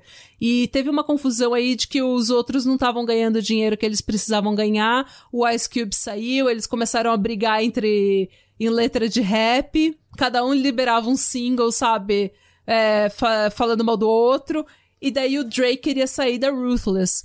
Pra vocês terem uma ideia, o Suge Knight falou: vamos entrar então, vamos abrir a Death Row Records. E quando o Eazy se recusou a liberar o Dre do contrato dele com a Ruthless, o Suge Knight chegou com várias, tipo, uns três, quatro caras na, no estúdio onde o Eazy tava, tava gravando naquele dia e desceu o cacete. Eles espancaram o Eazy até não poder mais, também com cano de ferro, sabe? Tipo, que era Ah, aparentemente a arma mais legal do, que eles tinham. Era a arma da moda dos anos É. 90. Tem até uma, tem até um rumor que daí já é uma, já é a fofoca, a teoria da conspiração, mas tem até um rumor de que o Eazy ele morreu de AIDS. E tem um Sim. rumor de que quem colocou uma agulha com AIDS, quem infectou ele com AIDS foi o o Knight naquela naquela noite. Só que assim, isso é, é, tipo é rumor, sabe? É coisa que acontece em Hollywood, assim, tipo, em coisa que de gente rica faz. Mas é, é, o Sugar, ele é envolvido, sempre foi envolvido, muito envolvido em criminalidade. Ah, ele sim. até hoje. Até ele- hoje. Até ele hoje. tá na cadeia. pessoal Ele tá na cadeia medo porque ele dele. atropelou um cara É. e matou um cara, acho que em 2008. Então, é. É, ele, é, não, ele tá, ele é fudido, o ele é, fudido. maior E ele é super violento, uma pessoa super violenta, ele. Extremamente violenta. É, Hum. Ele foi no Jimmy Kimmel uma- uns anos depois, tem esse vídeo no YouTube em que ele fala, ah, mano, ele brinca, né, com, essa, com esse rumor aí, com essa teoria da conspiração. Ele fala, ah, mano, se você atirar em alguém, obviamente você vai pra cadeia. Mas se você injetar alguém com uma agulha contaminada com AIDS, é, a pessoa vai morrer uma morte lenta. É o que a gente chama de o estilo Easy-E. Tipo, eles... Ah, é verdade, Nossa, é verdade. ele falou isso. isso, Mas ele é, aquilo, tipo, já estão falando que eu sou o fodão que infectou o Easy, É. então eu vou falar e vou zoar ele porque ele era um palhaço, entendeu? É. Ele queria. O Suga é um puta de um bully. É isso que ele é, ele é um É. puta de um bully. Ele é. Ele tem cara de bully. Eu tô vendo as fotos de toda essa galera aqui, Ah. mas ficando quieta pra Mônica não me julgar. Mas ele é, ele é muito bully, ele é um bosta, assim. Ele é, ele é- também. ele Ele é. é. é- ele é outra pessoa que ele tava tentando ser o que o Jack era, sabe? Tipo. Hum. O Dre conseguiu sair do contrato e ele começou então a é, na Death Row Records junto com o Suge Knight. O primeiro disco do, do Dre foi maravilhoso, The Chronicle. Ele, assim, foi é, platina três vezes. O Snoop Dogg, que era é, proteger, assim, do, do Dre, ele foi pra Death Row Records junto com, com o Dre. E o primeiro álbum dele lá, o Dog Style, vendeu assim, tipo, foi quatro vezes platina, vendeu horrores. É um puta disco legal. É um disco muito, muito, muito machista, mas é um disco muito legal. Tipo, a música, a batida é muito, muito gostosa. E aquela, aquela vibe do, do Snoop, tá ligado? Porque o Snoop, na verdade, ele não queria envolvimento. Ele tava igual o Ice Cu- Cube. Ele não queria envolvimento com ninguém nessas paradas. Ele se envolveu em várias tretas. Ele só queria fazer a música dela e fumar. Fumar maconha e comer mulher. Dele É, exatamente. Entendeu? Só que o Ice Cube, ele nunca se envolveu em treta de gangue, assim, ele nunca foi muito envolvido nessas treta toda. Só que o Snoop Dogg se fudeu muito, ele se envolveu, ele foi, quase foi parar na cadeia por causa de, de coisa de gangue, assim. Várias vezes, inclusive, não só uma vez. Mas enfim, outra coisa que o Suge Tá. Knight, que tem um rumor aí em Hollywood, que, né, que em Los Angeles, que... Vocês lembram do Vanilla Ice? do Ice, Ice Baby. O Vanilla Falamos no episódio anterior, inclusive, de Vanilla é, Ice. então, o Vanilla Ice, ele roubou essa música de um cara chamado Mario Johnson, Mario Chocolate Johnson, que era, é, Um, um chocolate que fez uma música sobre... va- do, sobre que o Vanilla rou- roubou. É. Foi, foi, é, Exato. A ironia. É, tá bom. E o Suge Knight, que, é, o Suge Knight, ele tava representando o Chocolate. E o Chocolate falou, mano, eu não recebi uma porra por, por essa música. Ele tá estourado nessa música, tipo, tá tocando em todas as rádios e eu não recebi um caralho dessa música. E daí o Suge Knight foi, aparentemente, negociar aquelas táticas de negociação dele, né? Aquelas táticas bem é, diplomáticas de negociação.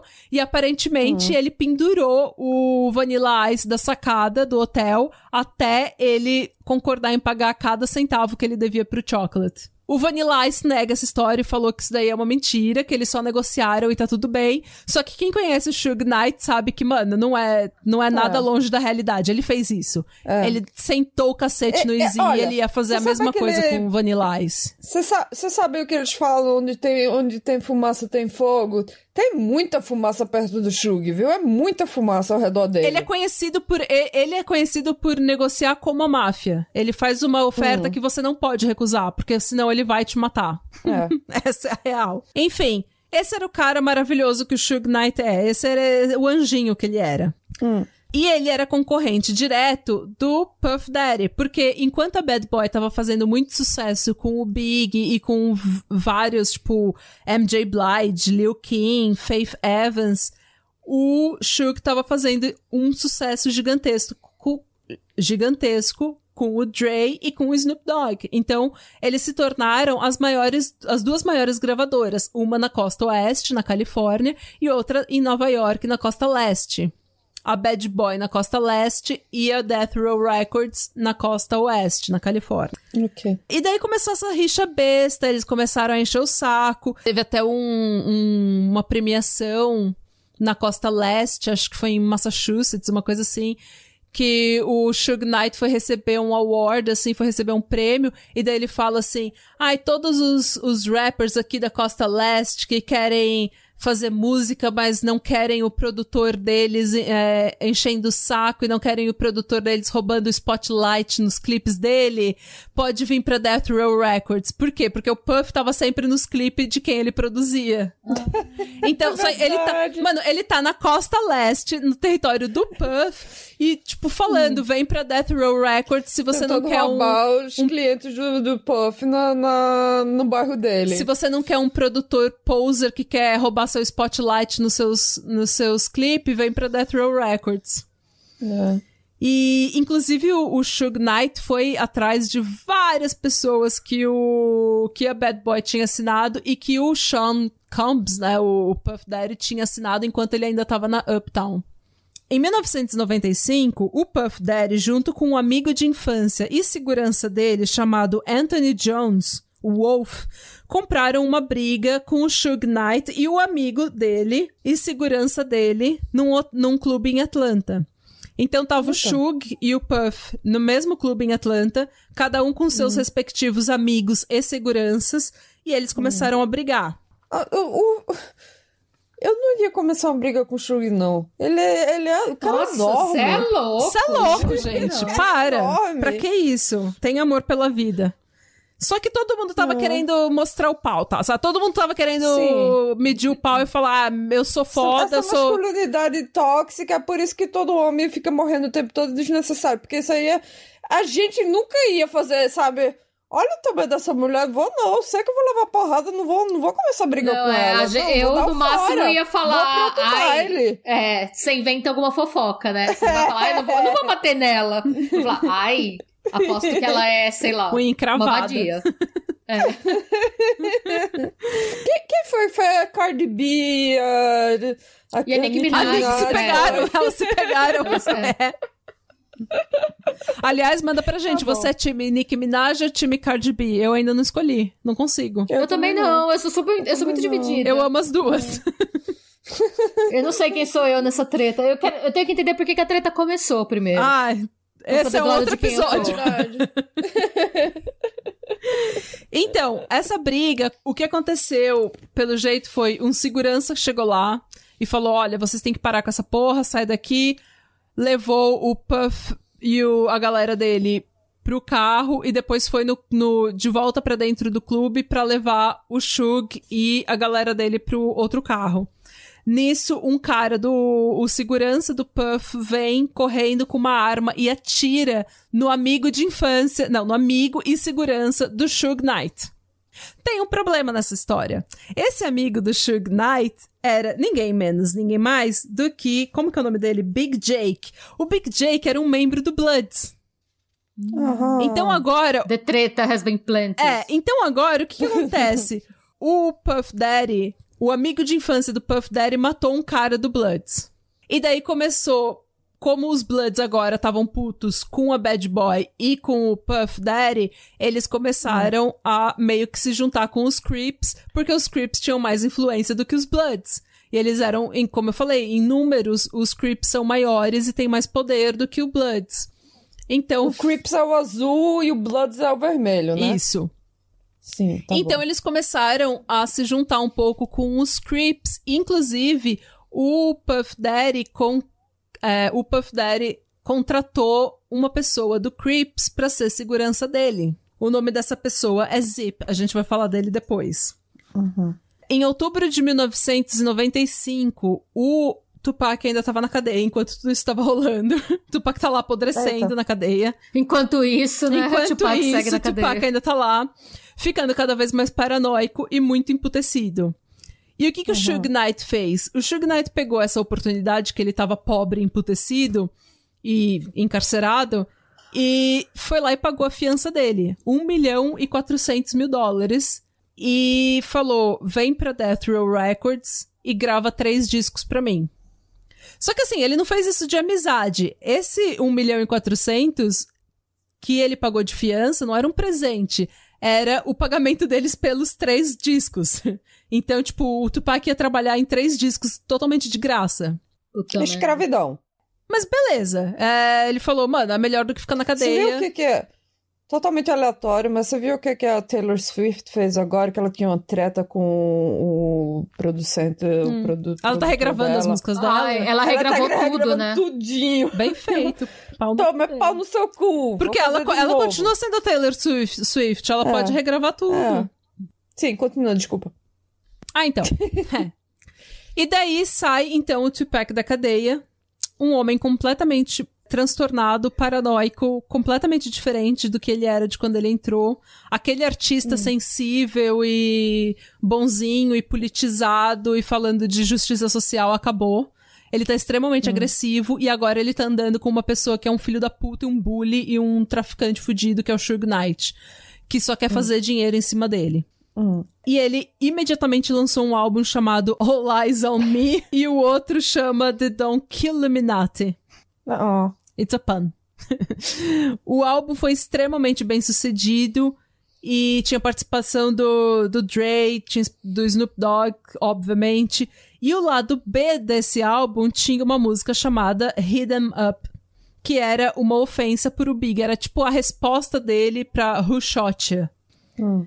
E nessa música já começa. A primeira linha é tipo. I fucked your bitch, you fat motherfucker. Tipo, eu fudi Porque ele tinha, ele tinha rolado com a... com a Faith Evans. A- é o que ele Ah. fala. A, a Faith falou que isso nunca aconteceu, mas eles chegaram a se encontrar como amigos depois de que ela, que ela tinha se separado do Big. Mas daí é- foi o suficiente. E daí a música inteira ele passa se auto-intitulando Bad Boy Killer. Que, e falando que ele vai meter chumbo no Big e, assim, dando name, nome aos cavalos, sabe? Falando, vou matar o, o Big e o Puff. Bom, e daí a guerra tava declarada, né, gente? Porque até então o Big e o Puff só tinham feito a merda de matar um cara do Bloods e pedir proteção dos Creeps. Mas agora o Tupac e o Big estão tão em rixa. No dia 7 de setembro de 96, o Tupac tava em Las Vegas e foi ver a luta do Mike Tyson na MGM Grand, que é um hotel famoso em Las Vegas. Contra quem? Ah, eu não lembro ah, o nome. É, como, como que era o nome dele? Eu só lembro que é a luta do Mike Tyson, que ele- porque eles sempre falam, ah, ele foi ver a, a luta do Mike Tyson. ele vai ver a luta do Mike Tyson. Não foi... Porque o Mike Tyson era amigo do Tupac, inclusive. Ah, claro que o Mike Tyson tá envolvido nesse, Nesse né? A Mike Tyson é foda, eu gosto dele. Eu sei que ele fez muita merda. Ele estuprou uma tá menina. tá- É, eu sei, eu tô dizendo que ele estuprou, ele deu um pau no cacete na mulher dele. Ele é Ele fez um monte de horrível. merda. Mas ele tá um pouco melhor agora com É, idade. ele, ele amadureceu. Agora que ele tem É. 70 anos e não consegue levantar mais o pau, ele amadureceu. E com a tatuagem tri- tri- tribal no, no, no- no rosto, aconteceu alguma, Uhum. alguma coisa com ele. Mas então, em setembro de 96, o Tupac estava em Las Vegas e ele foi ver a luta do Mike Tyson no MGM Grand, um hotel famoso em Las Vegas. No lobby desse hotel, um dos caras que estavam com o Tupac e o Suge Knight viu um cara chamado Orlando Anderson. Esse Orlando Anderson tinha tentado, aparentemente tinha tentado roubar as correntes ou uma medalha da Death Row Records que o cara, amigo do Suge e do Tupac, tava usando. Isso era uma treta antiga, que não tinha nada a ver com o Suge, que não tinha nada a ver com o Tupac. Era um cara dali da, da gangue dele, da, da- do grupo deles, que tava com eles Que, era, naquela que era noite. cleptomaníaco. Não, ele tinha aparentemente sido roubado por esse. Tinha entrado nessa briga com o Orlando Anderson, Aham. entendeu? E daí, o que aconteceu? Esse cara. Foi o que eu falei. Esses caras nunca entraram em briga nenhuma. Eles sempre tiveram que comprar as tretas das gangues que eles estavam andando, entendeu? Eles não estavam nem. Uhum. É. E foi o que aconteceu. Começaram a brigar, o Tupac entrou no meio, o Suga entrou no meio. Tem vídeo disso no YouTube, vocês podem ver. Eles sentaram o cacete nesse Orlando Anderson. E beleza. Foi aí. O problema é que esse Orlando Anderson era um membro do Crips. E como a gente. Tá. É, então, como a gente falou. Agora, eu me esqueço. Quem, quem é que tá... ah, o Crips é do... Do... Do... Champ, do, do, Cha- Puff Daddy. Isso. Então, assim, de um Sim. lado está o Crips com o, a Bad Boy, o Sean Uhum. Combs, o Big na costa leste, na costa n- Ok. em Nova York. Do outro lado tá o. Suge Knight, o Tupac, o Bloods, isso Uhum. em Los Angeles, na costa oeste.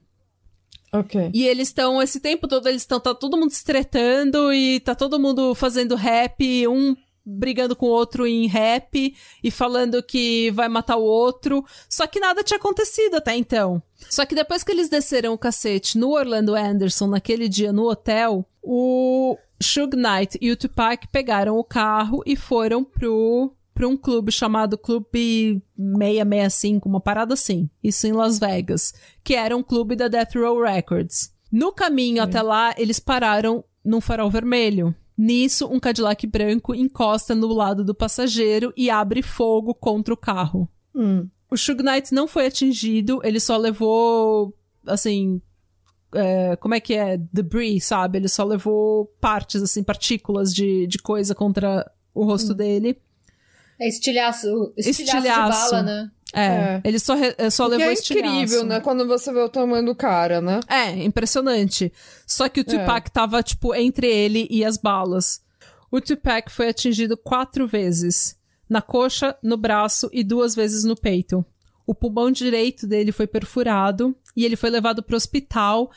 Eles, inclusive, o pneu deles foi atingido e eles tiveram que, tipo, levar o carro com o pneu furado até um, uma- um certo local até conseguir ajuda. Eles foram, ele foi levado pro hospital e ele ficou no hospital acho que uma semana, uma coisa assim. Porque no dia 13 de setembro ele morreu de hemorragia interna. Eles não conseguiram, eles iam remover o pulmão dele Os ver. estilhaços. É, eles iam remover o pulmão direito dele inteiro pra ver se conseguia parar, pra ver se cons conseguia reanimar ele. interna. Mas é, ele morreu de hemorragia interna. Em Nova York, o Big ficou extremamente abalado com isso. O- ele ficou extremamente. Como eu falei, eles eram amigos, na real, entendeu? E ele sempre. Eu acho que o Big ele tinha essa. Acho que tanto ele quanto o Tupac, eles ainda tinham esse negócio de que eles iam fazer mó grana nessa rixa, vendendo disco, Sim. e que depois eles iam ficar amigos, tá ligado? E que tava tudo bem. É, só que, como eu falei, eles estavam comprando brigas que não eram deles, eles estavam comprando brigas de gangue e de produtora e de gente muito foda com muito dinheiro. Hum. É, e daí o Big começou a ficar, mano, agora fudeu. Agora fudeu pra mim, porque eles desceram o cacete num membro do Crips, o Crips tá do nosso lado. Minutos depois, o Tupac morre. Não tem, não tem testemunhas nenhuma. A polícia tentou interrogar o Tupac, tentou interrogar o Shug e eles só falam que eles não sabiam de nada. Aparentemente, o Tupac falou até fuck you pro policial quando ele foi interrogado. A declaração de morte dele foi fuck you pro policial. É, Eita. eu vou falar disso também, mas porque assim, você tá numa guerra em gang, em gangue, que você já não tem, você não tem nada que tá ali. Você já é um cachorro pequeno, você é um chihuahua no meio de um monte de pitbull. Já começa por aí.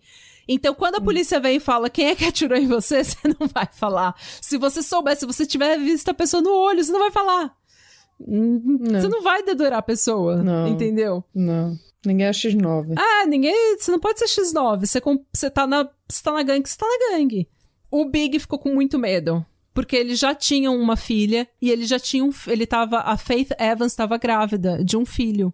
E a Faith falou que ele ligou pra ela na noite que foi anunciada a morte do Tupac e falou assim: Mano, no decorrer das coisas, no meio do caminho, as coisas ficaram muito, muito fodidas. E eu não sei o que aconteceu. A gente perdoou, a gente perdeu completamente noção do que a gente estava fazendo. Aquele é meu amigo. O Big, ele ficou, acho que ele ficou assim, ele ficou um tempo muito de boa, tá ligado? Ele ficou assim, eu não vou me, me envolver. Ele, ele ficou realmente assustado. Hum. Sean Combs, né, o Puff Daddy, também ficou extremamente assustado, porque ele viu que, mano, agora fudeu. Fudeu, porque um membro do Crips que tá afiliado comigo tomou um cacete do Tupac e depois o Tupac aparece morto, eu tô com um alvo nas minhas costas agora. E foi isso, assim, ele- eles estavam com muito medo. O Big ainda piorou as coisas porque o Big sofreu um acidente e ele não pôde ir no funeral do Tupac. E daí todo mundo Eita. entendeu isso como se fosse um shade, sabe? Como se fosse um, um diss. Ou uma assim, confissão tipo, de culpa. Uma confissão é. de culpa. Porque, ah, você tá falando que, ai, você tá triste, que ele, na verdade, vocês eram amigos, mas aí, você não vai nem no enterro dele? É que também naquela época, como naquela época não tinha como ele fazer uma declaração no Twitter dele, não, sabe? não. É, era muito mais disse que disse e tinha muito mais revista de fofoca que ganhava dinheiro colocando na capa que o Big não quis ir no enterro do Tupac. Mano, a mídia explorou isso. Eu falei no início desse episódio. A mídia e as gravadoras exploraram isso até o último. A última gota de sangue. Mas principalmente a mídia, porque a mídia ficava o tempo todo fala, é, publicando declarações da West Coast, East Coast, sabe? Tipo, declarações de uma ou de outra que às vezes mal, ou que era mal interpretada ou que realmente não era nem verdade. Então, assim, é, obviamente que todo mundo começou a especular a morte do Tupac e o Big e o Puff começaram a, tipo, low profile, começaram a ficar de boa. O Big, por ser um músico e não um criminoso, ele falou: Eu sei, eu vou fazer uma música para a Califórnia, declarando meu amor à Califórnia. E daí o Puff falou: Eu sei, E aí foi assim que o R&B começou. não. Infelizmente não. Mas o Puff falou: vamos promover esse disco, essa, essa música da Califórnia, no seu novo disco, e vamos promover ele na Califórnia. E daí vai ser tipo um meio. Puta merda. E daí ele falou, vai ser tipo um meia-culpa, sabe? Olha só, a gente tá vindo aqui, pedir desculpas, falar, vamos apaziguar as coisas com música, e somos todos da paz Flores. flores. Só que, obviamente, obviamente, os Bloods inteiros estavam todos putos, emputecidos com, com a Bad Boy, com o Combs. Eles tinham certeza que o Big e o Combs tinham armado pro Tupac. E o Suge Knight já tinha colocado, aparentemente, ele nega, mas é, a polícia chegou nessa conclusão de que ele já tinha colocado um alvo nas costas do, do Big e do Puff. Mas principalmente do Big, porque o Big era tipo a galinha de ouro, tá ligado? Do, Sim. do Bad Boy, assim como o Tupac era a galinha de ouro da, da Death Row. É, a retaliação é equi- equivalente ao que você perdeu. Isso. Obviamente, infelizmente, é, esse, esse álbum que seria que seria divulgado na, na, na, Califórnia, o Big chegou aí pro, pra Califórnia. Ele chegou a dar entrevistas lá falando que essa guerra tomou uma proporção que eles não queriam e que ele entendeu que porque o Tupac não gostava do Big, metade dos Estados Unidos não gostava do Big. E porque o Big não gostava do Tupac, metade dos. É, é, metade dos Estados Unidos não gostava do Tupac. Então ele entendeu que dois homens tinham literalmente o poder de colocar uma costa contra a outra. E ele falou hum. que, percebendo isso, ele falou que ele também podia apaziguar as coisas e começar a colocar isso de lado. Porque ele falou assim na entrevista ele: Meu, você fala que você não gosta da, uh, da costa leste, o caralho, mas você gosta de mim. Minha música toca na rádio na Califórnia. Então, obviamente que vocês gostam de mim. Mas ele tava tentando falar, tipo vamos fazer as pazes. E o pessoal tava entendendo isso com esse filho da puta tá vindo aqui falar ainda que a gente gosta dele, depois de matar o Tupac. então, foi tipo uma. Muita gente levou isso como uma afronta. Enfim, obviamente, o disco Life After Death. Muito estranho, né? O, no, o disco é. chama Life After Death, é, Vida tipo, Após a Morte. Vida Após a Morte do Tupac, né? Então, na verdade, não. pra mim é muita vida segue. Então, de acordo com o Big, era que ele era uma pessoa na, ju, entre aspas, juventude dele, e agora ele tava deixando de ser essa pessoa para se tornar um rapper de verdade. Um artista é, mas veja completo. Bem, o timing não é um timing muito bom O timing foi péssimo, foi péssimo. Tipo, vida após a morte. E, coincidentemente... Gente, para e reflete um pouco, Big. Pensa o que que tá... É, tá... Esse pessoal não Faltou sabe... bom senso, convenhamos que faltou bom senso. É, né? feel the room. Não, não é de bom tom, não é de bom tom. É. E o pior é que eu penso muito que os produtores devem ter incentivado esse título pra gerar uma dúvida sobre a treta pra vender mais discos, Ou sabe? não pararam aí... porque eles sabiam que ia gerar o, o Porque aí o que ia acontecer ia ser a galera parando para comprar o disco, para avaliar no disco se iam ter mensagens subliminares do Big pro Tupac. É, porque nessa época foi o que a, foi o que a Rê falou. Não, você não ia no Spotify ouvir uma música que tava trending no Twitter. Você tinha que ir lá comprar o álbum, ouvir a música, ler a letra hum. e fazer suas próprias teorias. Pra comentar, e você tinha que comentar com as outras pessoas sem ser pela internet. Você é. tinha que comentar com as outras Sim. pessoas. Exatamente. Lembra as teorias dos discos dos Beatles? Que se você tocasse algum disco de trás para frente, tem umas mensagens. Sim, que eles mataram o Paul.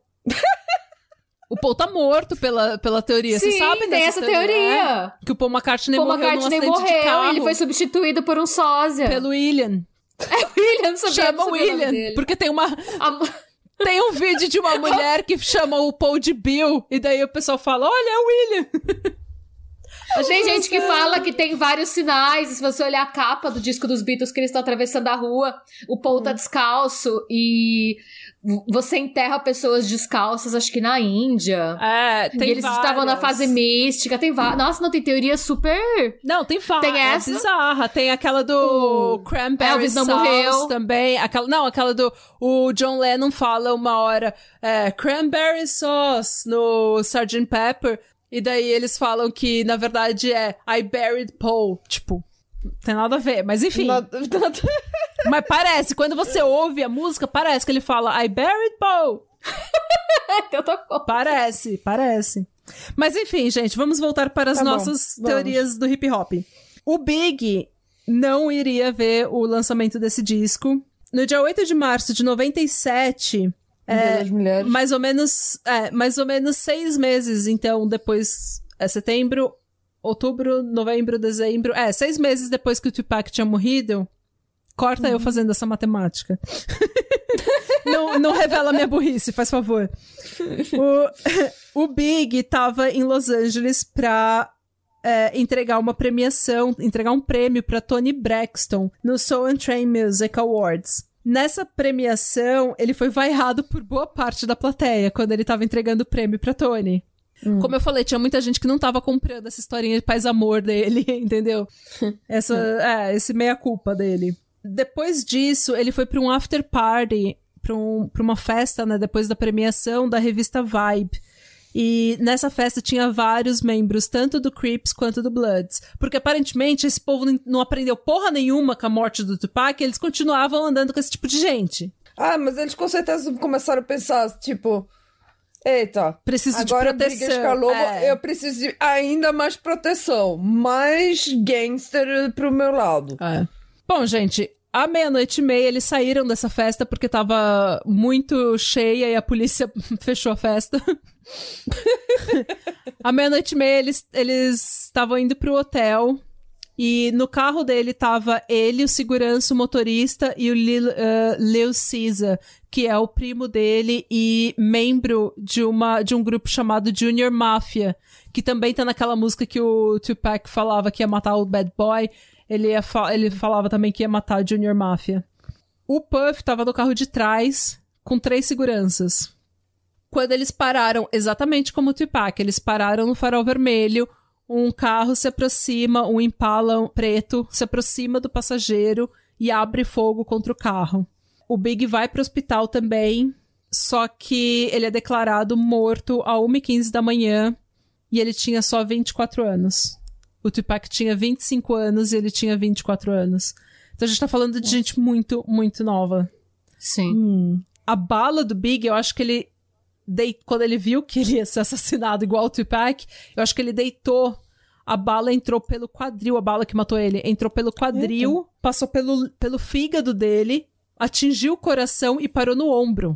Gente, que arma era essa? Que calibre é esse? Eu não Porque sei, mas também- Era uma muitas- Magnum, né?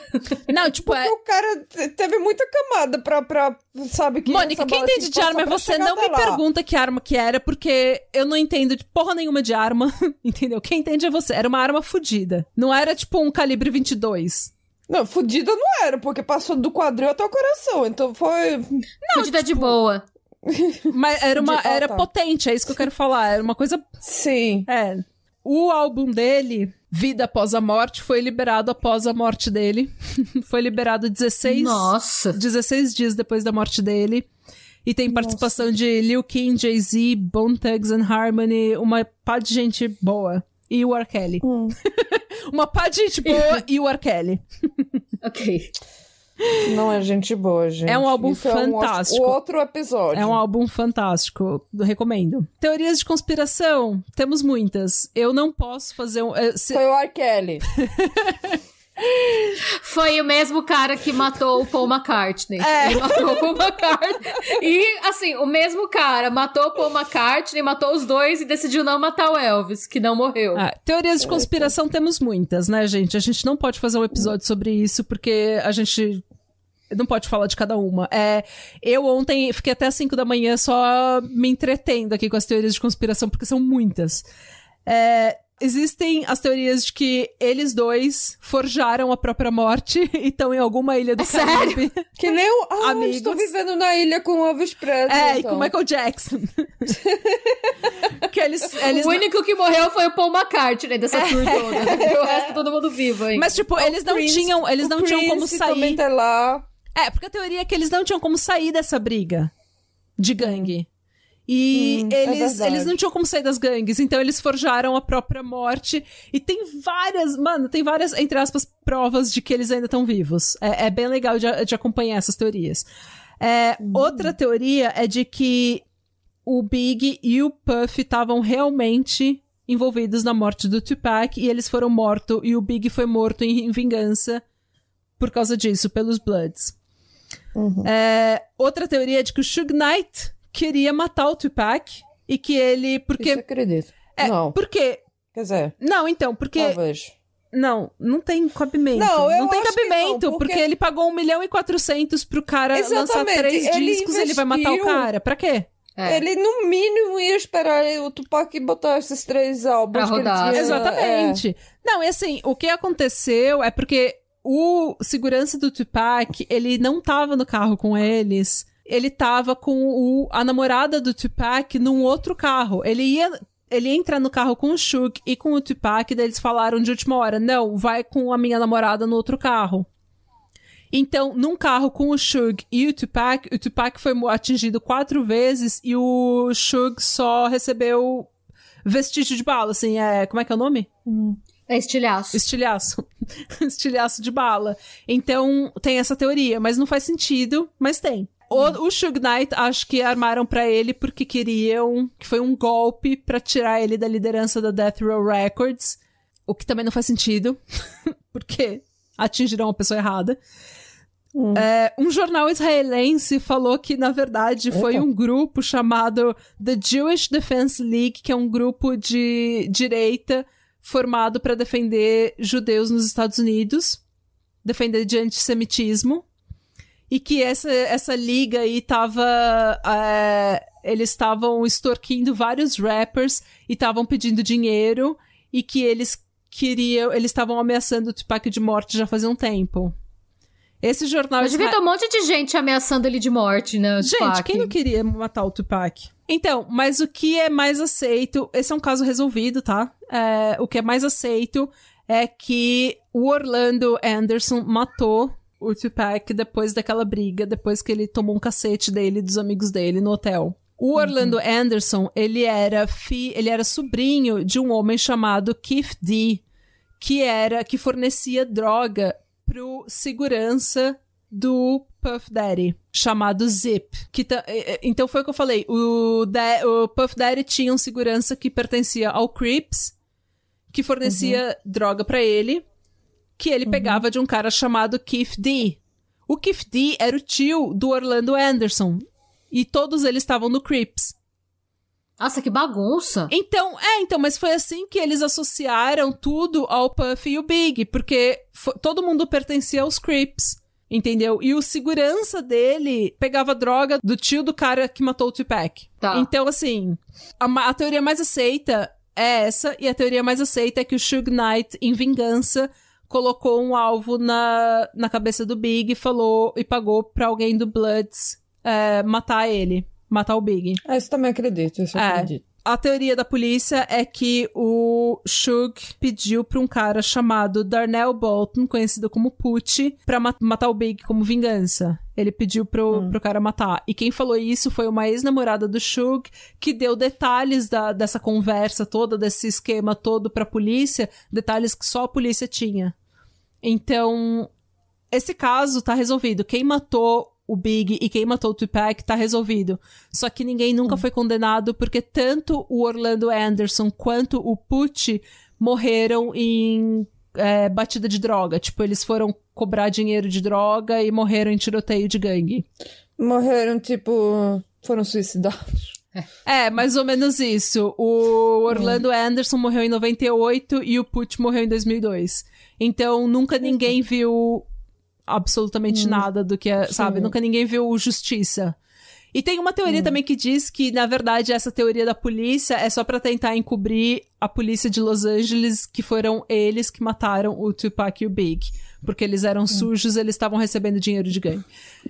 Se... Eu posso- Porque a polícia de Los com- Angeles tem um puta histórico de ser corrupta, não tem? Opa! Lá atrás. Opa! e como? Tem pra caralho. Ah, eu tô pensando em casos tipo da Black Dahlia, assim. Hum. Em que falam que o caso foi muito mais. Tipo, o caso é um mistério até hoje, muito mais pela corrupção da polícia do que por o assassino ser muito bom, sabe? O, o LAPD é uma organização extremamente racista. Hum. É, Hoje eu não sei como tá, né? Eu sei que antigamente. Continua extremamente racista. É? Ah, eu não.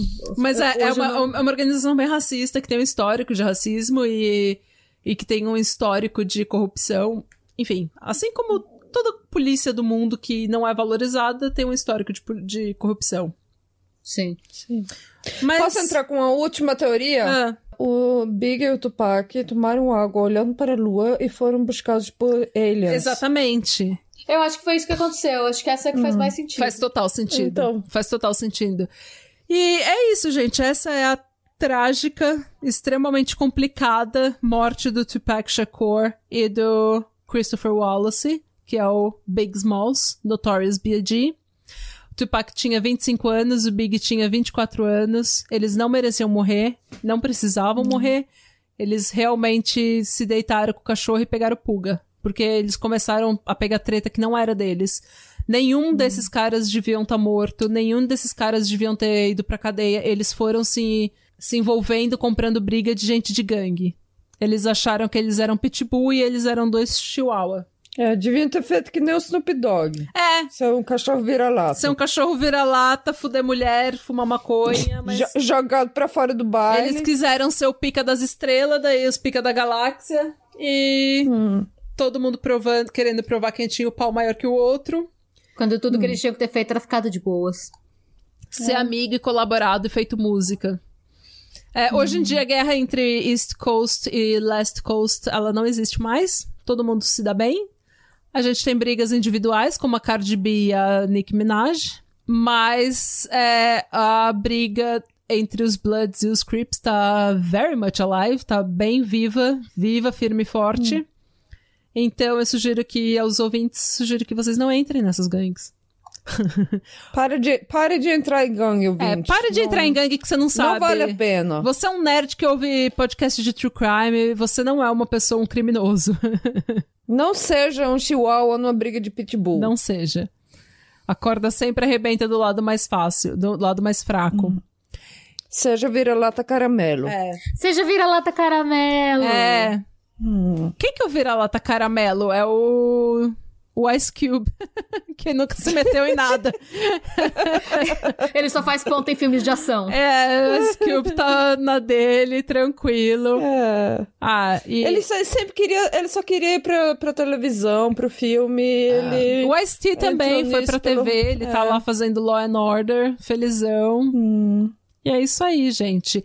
É, manda pra gente em qual teoria de conspiração você, você acredita Você mais. acredita? Quem é você na fila do pão, na guerrilha? Sim. E se você é time Cardi B ou time Card, é, Cardi Minaj. É uma nova... Quem que você é na, na guerra Eu Cardi acho que elas tinham que fazer a fusão e virar a Card Minaj. aí. É. Quem que você é na guerra Cardi Minaj? Você é time Cardi B ou time Nicki Minaj? E se você gostou desse episódio, siga a gente no arroba Patramada Podcast no Instagram, no arroba Patramada Pod no Twitter, manda e-mail pra gente, manda um salve, manda um sinal de fumaça, manda o que você quiser mandar. Mas não manda muita fumaça, não, porque fumaça, onde tem fumaça, tem fogo e a gente. eu não sei. É meu cérebro de Acabou, gente. Já A- tá chegando. Acabou a bateria da Mônica, Acabou a a gente vai bateria colocar ela pra carregar. Vocês viram em tempo real acontecendo. A Mônica literalmente foi deteriorando na... Em uma frase, ela deteriorou completamente. Foi tipo aquele robô assim. tá tarde e a gente vai dormir.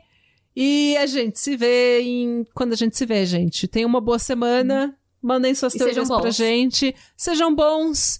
Fuck the police. Ninguém vai falar Radebra, gente? Ah, Radebra. Não. Sloan, Tchau. Não. tchau. Né? Todo mundo cansado. Você chegou muito fácil da polícia. O que essa mulher tá falando?